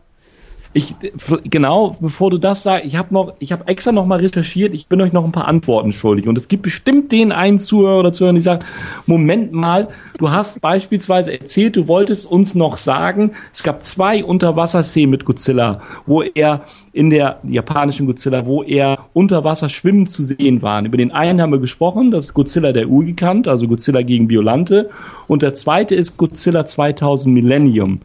Die Frage wollte ich beantworten. Und auch die Szene, in der Godzilla zufälligerweise gestolpert ist und das so gut aussah, dass er vom Gebäude gefallen ist, dass man das im Film drin gelassen hat. Das war nicht etwa Final Wars. Ich glaube, der Eindruck war, wurde erweckt, oder ich habe sogar gesagt, dass es in dem Film war. Das war tatsächlich ein paar Jahre vorher, 1964, in Godzilla und die Urweltraupen. Wenn man danach sucht, Filming Accident Godzilla beispielsweise, dann findet man den Film und dann findet man auch diesen Ausschnitt. Ähm, das wollte ich nur noch einfach mal, um das, um den, den, den Sack Sehr schön, dazu ja. zu machen, noch mal eben nachtragen. Sehr schön, ja. Ja, So Ausblick, sagtest du. Also auf den anstehenden, äh, ja, neuen Godzilla-Film aus Japan. Godzilla Resurrection. Da, da war jetzt eigentlich auch gleich meine Frage, ähm, ist denn da jetzt schon irgendwie was bekannt, dass da jetzt eine neue Staffel so mit aufgemacht werden soll? Oder ist da erstmal nur dieser eine Film und dann guckt man, äh, was da draus wird? Also letzteres, mir ist nichts anderes bekannt, zumal, äh, obwohl er Ende Juli in Premiere geht in Japan, äh, da der Informationsfluss noch sehr zurückhaltend ist, aus gutem Grund wohl. Ähm, es gibt also wenig Informationen in Bezug auf, wie ist es inhaltlich, äh, wird er irgendwelche Gegner haben, offensichtlich nicht. Technisch gesehen ähm, wird gesagt, er ist eigentlich all CGI, allerdings mit einer Art und Weise und das macht ja durchaus auch Hoffnung, wenn man den Trailer sieht, dass das auch so ist, was gesagt wird. Man hat die CGI so gut im Griff, dass der, dass die alte Art und Weise der Suit Motion, Mann im Kostüm Art, wie sich bewegt wird, wie agiert wird, dass man das äh, auf jeden Fall erhalten hat. Das war das oberste Ziel und meiner Meinung nach auch wirklich das, das muss das primäre Ziel sein, diesen Charme, den du dadurch hast, natürlich weiter zu transportieren. Ähm, also inwieweit das jetzt der Beginn einer neuen Staffel sein wird, weiß man nicht. Ich bin sehr, sehr hoffnungsvoll, nachdem ich den Trailer gesehen habe und auch die Namen gesehen habe, wie Shinji Higuchi beispielsweise und Hidaki Anno. Das sind ja nun keine unbeschriebenen. Gerade Hidako Anno mit seinem Neon-Evangelion in der ganz stark vor Ort in der Anime-Manga-Welt. Sehr erfahren dann Shinji Higuchi, der mit Attack on Titans äh, finde ich auch einen bemerkenswerten Film schon abgeliefert hat, da gut reinpasst. Hoffentlich ergänzen sich die beiden sehr schön. Hoffentlich gibt es nicht so viel Overacting, wie es teilweise bei Attack on Titan noch zu sehen war. Äh, wir müssen jetzt wirklich echt abwarten. Es ist eine ganz, ganz spannende Zeit. Und wenn wir Glück haben, es, dann können wir ihn gegen Ende des Jahres hier leider wohl nicht in den Kinos sehen, aber es wird wohl eine Direct-to-DVD Blu-ray-Veröffentlichung von Splendid sein. Die haben sich die Rechte bereits schon gesichert, ähm, dass wir ihn aber noch dieses Jahr zu sehen bekommen. Also das, was er so an Schatten vorauswirft ähm, und ähm, das, was man so sieht, es wird auf jeden Fall, das glaube ich, kann man schon sagen, einer der Godzilla, der im, im eher ernsterem, seriöserem, im bedrohlicherem äh, ähm, Lager zu finden und zu verorten sein wird, ähm, als jetzt in einem eher naiven, kindgerechten äh, und äh, ja eher, ähm, soll ich sagen, also eher humorvollem Ecke äh, zu sein wird. Dazu, da, ich denke, das kann man auch aus Grund des Regisseurs oder der beiden Regisseure schon ableiten. Also eher ein Christian Godzilla als ein Tamino Godzilla. So fangen wir vielleicht mal an Ja. mit dem 2016er. Ich will da jetzt auch keine riesige Diskussion nochmal aufmachen zu dem Trailer oder so, aber eine Sache würde mich jetzt schon nochmal interessieren, weil das, das ist natürlich immer die Frage, das war es ja bei den 2014er auch, eben das Design von Godzilla. Und das ist ja hier wirklich äh, auch mal wieder dann was ganz anderes. So. Also dieses, äh, Ja. die, die, diese roten Flecken, äh, wenn man es mal so nennen möchte, die er hat, also die geben ihm ja echt so ein richtig bedrohliches Aussehen, finde ich. Also Man- das ist ja wahrscheinlich auch schon mal wieder noch ein Schritt, den man als Fan dann so mitgehen muss. Es wird auch darüber diskutiert, ob den Godzilla, den man im Film gesehen hat, ob das letztendlich die letzte Iterationsstufe ist oder ob er durch mehrere Wachstumsphasen innerhalb des Films geht. Was auch viele Fans, mh, wie soll ich sagen, kontrovers diskutiert haben, ist das Aussehen der Arme, der Hände die orientieren sich eindeutig mehr an dem 54er Godzilla. Auch die ganze Kopfpartie ist eigentlich eher wieder ein bisschen mehr reptilienartig, also nochmal ein gutes Stückchen weg von dem, dass es eigentlich eher humanoid dargestellt wird, also eher menschliche Züge dann auch in sich trägt. Er hatte einen riesen Schwanz, den er sozusagen hinter sich herzieht.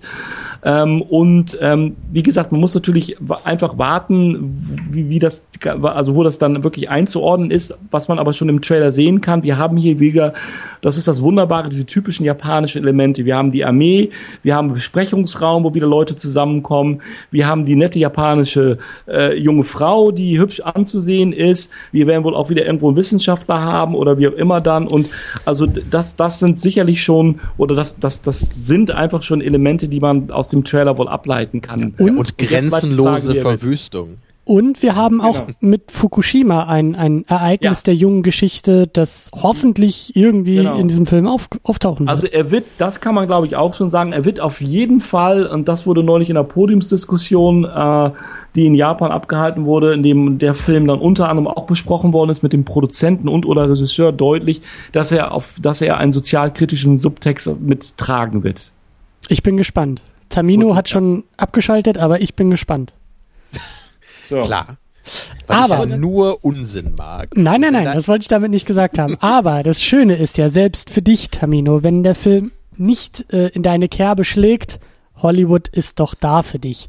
Denn es gibt ja ein komplett neues äh, King Kong und Godzilla Filmuniversum, was in den nächsten Jahren Ach, aufgemacht ja, wird. Ja, das ist eine wundervolle Idee. Darauf hast du doch schon Jahren ewig gewartet. Ja, genau. Ja, ja. ja. Und äh, ich, Thomas, du hast das so schön aufgeschrieben. Äh, nächstes Jahr im März soll, also 2017, soll äh, ein neuer King Kong, glaube ich, rauskommen. Und dann haben wir irgendwie im März 2019 den zweiten Teil von Godzilla, der nicht mehr mit Gareth Edwards gemacht wird, aber okay.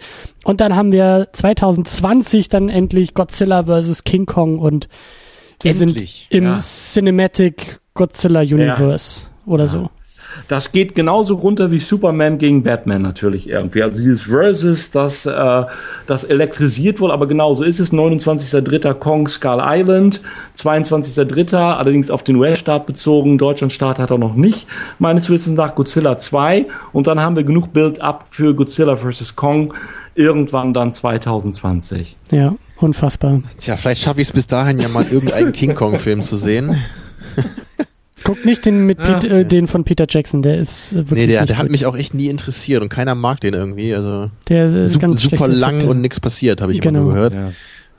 Tja, ja, ich weiß nicht, also dieses, äh, dieses Cinematic Universe, ich, mein, ich, ich fand es ja eigentlich äh, unabhängig von Marvel, jetzt ist ja eigentlich eine ganz nette Idee, aber irgendwie jetzt macht's halt irgendwie jeder oder wie, das ist dann irgendwie auch scheiße. Ja. Und ich meine, im Grunde fing es ja schon bei Alien vs. Predator an, oder? Naja. Tja. Das hat jetzt nicht unbedingt so die besten Filme der Filmgeschichte hervorgebracht, würde ich nee. jetzt mal behaupten. Aber es geht auf jeden Fall weiter und äh, ich gehe auch ganz stark davon aus, dass wir das Thema nochmal aufgreifen werden. Ich äh, hoffe, dass wir oh. das vielleicht auch mit dem neuen Godzilla dann äh, machen werden, ja. schaffen Und ich kann einfach auch ganz klar von mir sagen, also ich ich meine, wenn dieses Projekt, was wir hier gemacht haben, eins gebracht hat, dann, dass ich jetzt irgendwie zum Godzilla-Fan geworden bin. Sehr schön. Also, ich meine, es ist, ich, ich habe immer noch das Gefühl, dass ich, äh, dass ich eigentlich die Filme, die ich jetzt gesehen habe, wirklich alle nochmal gucken müsste, weil, wie schon gesagt, bei mir verschwimmt da noch einiges hin und her, weil ich eben so viel äh, in kurzer Zeit geschaut habe.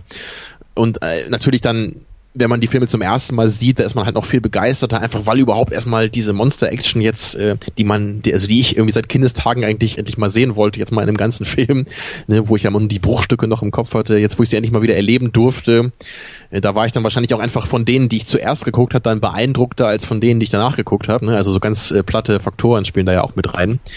Also irgendwann muss ich dann halt auch mal die ganze Godzilla-Reihe mal chronologisch durchgucken wahrscheinlich. Ja. Also das, das ist so das langfristige Ziel von mir, glaube ich. Was, da werde ich mir auch gerne ein paar Jahre für Zeit lassen, nicht irgendwie in einem Monat alle durchgucken so. Aber das, da habe ich schon Bock drauf, muss ich sagen. Also Der hätte ich auch, äh, hätte ich auch vorher nicht gedacht, dass das äh, mich doch so reizt, äh, wie es jetzt das getan hat. Der beste Anlass dafür ist, glaube ich, die äh, äh, Monster, was ist das, die Monsterfilm Fan Convention 2017 in Hamburg. Ja, Bisschen Werbung in einer Sache, ganz genau. Wenn wir schon dabei sind, dann weise ich gerne darauf hin. Wir haben ein, äh, natürlich bei Facebook gibt es eine eigene deutsche Godzilla-Gruppe. Wir haben aber auch noch so ein traditionelles Forum. Das findet man unter so passend, nicht nur für Godzilla wohlgemerkt, auch für asiatische Filme, für Mangas, für, für, äh, für, für Collector, äh, also, also für Figuren und alles Mögliche unter www, kannst du es gerne mal verlinken, dann ich sag schon mal, Ja, www.affengigant.de Ja, wunderbar. Ähm, Affengigant denkt man eher an King Kong als an Godzilla, aber da findet man eine ganze Reihe von Foren und Unterforen. Und dann äh, jetzt gerade in der, in der Organisationsphase die MFFC, die Monsterfilm Fan Convention 2017. Die wird äh, von dem sehr engagierten und äh, Freund von mir, von dem Thorsten Rosemann in Hamburg, gerade ins Leben gerufen. Ich kann euch leider noch kein genaues Datum benennen. Auch dafür gibt es, wäre noch eine geschlossene, in dem Fall Facebook-Gruppe, aber unter affengigant.de findet man auch schon die ersten Hinweise. Wird wohl dann irgendwann mit einem netten Rahmenprogramm, äh, mit, einer, mit einer Sammlerbörse und solchen Dingen dann irgendwann in Hamburg nächstes Jahr mal wieder seit vielen, vielen Jahren über die, über die Bühne laufen. Dann hat man natürlich noch viele internationale Geschichten, ganz große Fansreihe. Sie ist die, ist das G-Fan-Magazin aus den USA, äh, beispielsweise. Das kann, findet man natürlich dann auch alles im Internet und kann das auch abonnieren noch und bekommt eine Zeitschrift dann zugeschickt, ist auch gar nicht so teuer. Also es gibt viel, äh, was man, wo man sich dann nebenbei informieren kann, aber ich würde sagen, wenn man dann hier erstmal im deutschsprachigen Raum was sucht, dann denke ich mal, ist man mit dem eben genannten Forum und mit der, mit dem Ausblick auf die Monsterfilm Fan Convention schon ganz gut und richtig unterwegs. Das klingt doch nach einem guten Plan. Dann äh, greifen wir den neuen Godzilla auf, wenn er, wenn er hier ein Release bekommt, so zum Super. Ende des Jahres hin, mein, hattest du ja schon angedeutet. Genau. Und dann äh, gibt's wahrscheinlich auch mehr Grundlage, um über die Monsterfilm-Fan-Convention zu quatschen.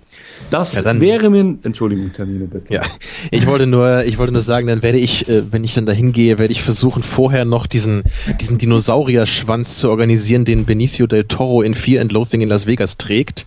Äh, und dann äh, kann ich da, glaube ich, perfekt gekleidet auf die Convention Das- kommen. Ja, komplettes Kostüm. Tamina. Jetzt bist du festgelegt, Tamino, ne? ja. Daher. Und an einem Schrei üben wir auch noch. Also das muss schon wirklich komplett laufen dann. Ja, Ja. Liebe Leute, das war sehr, sehr schön, Thomas. Das war eine sehr schöne Idee und ein sehr schönes Projekt. Und ich greife das auch von Tamino sehr gerne auf, weil mir geht's ähnlich. Äh, ich habe einen Zugang zu diesem Film gefunden. Ich habe, äh, auch wenn es nur wenig ist, aber ein wenig mehr Wissen über diese, über diese Filmwelten bekommen. Und ich will mich da auch noch weiter austoben. Also das äh, war wirklich sehr, sehr schön. Ja, und da, dazu muss man natürlich sagen, ohne dich, Thomas, wäre hier das nicht ansatzweise so möglich gewesen, wie es das war, weil wir beide natürlich überhaupt keine Ahnung von Godzilla hatten. Und das finde ich immer schön, wenn wir hier in dem Podcast sowas auch erreichen, dass wir uns auch persönlich weiterbilden können durch engagierte Gäste wie dich, die sich energisch selbst eingeladen haben. Äh, so wünschen wir, so wünschen wir uns das. Vorbildlich. Ja. genau. Und aus dem Einladen einkaufen über Patreon und äh, extra angefertigte Godzilla-Tassen und so weiter dann weiter die Runden zieht. Also von daher, ich find's Genau. phänomenal. Ich find's richtig toll, wenn ich so überlege, was aus der ersten E-Mail Anfang des Jahres an Christian draus geworden ist, dass wir jetzt hier ähm, äh, drei tolle Folgen ähm, ähm, besprochen haben oder beziehungsweise tolle Folgen stattgefunden haben, wir wir über über tolle, nicht so tolle Filme gesprochen haben, ich das einfach mal näher bringen durfte. Was, was soll ich sagen, auch wenn du es direkt nicht ausgesprochen hast, Tamir, und ich versuche es dir immer wieder in den Mund zu legen. Ich komme irgendwann mal dahin, dass du irgendwie das Wort Godzilla und relevant miteinander verbindest. ja, wir sind noch nicht ganz da, aber wir bewegen uns in dieser Richtung und ich hoffe, ich hoffe, dass dann dein Lieblings-Godzilla ähm, irgendwann ähm, jetzt schon da ist und irgendwann ein noch größer Lieblings-Godzilla-Film im Laufe der Jahre dann nochmal das Licht der Leinwand erblickt und wir noch ganz viele Jahre einfach Spaß mit den Filmen und auch vor allem Spaß dann über die Diskussion, über die Besprechung dieser Filme haben. Und äh, von daher Second Unit bis in, äh, ja, bis der letzte Godzilla-Film vielleicht dann wirklich mal über die Leinwand, gef ge ge wie sagt man, geflackert ist. Sehr schön, ja. Stampft ist, würde ich sagen. Dampft ist. Bis keine Leinwand mehr steht. So. Genau. Ja, dann würde ich auch sagen, ich, es hat mir sehr viel Spaß gemacht. Es äh, war schön mit euch beiden zu plaudern und ich hoffe, wir hören und schreien uns dann wieder, wenn dann Ende des Jahres oder nächstes Jahr dann der 2016er, 17er neue Godzilla rauskommt. Ja. Bin ich gespannt drauf. Ja, diskutiert mit uns mit, äh, diskutiert weiter, secondunit-podcast.de, bei Twitter, bei Facebook, bei Patreon, bei Soundcloud und bei all diesen Netzwerken sind wir natürlich auch. Also ihr findet alles unter secondunit-podcast.de und ja, lasst uns da weiter diskutieren. Lasst uns weiter äh, nicht nur Wortspiele machen, sondern lasst uns auch inhaltlich über diese Filme weiterreden und eure Favoriten, eure Geschmäcker und auch eure Ausblicke da gerne weiter diskutieren. So ist es. Und ihr wisst jetzt, der Godzilla-Schrei bedeutet nichts anderes übersetzt als Second Unit. Siehst du, da haben wir wirklich was gelernt in dieser Sendung. In so. diesem Sinne, vielen Dank und bis ich, zum nächsten Mal. Tschüss. Ich danke euch ganz herzlich. Danke.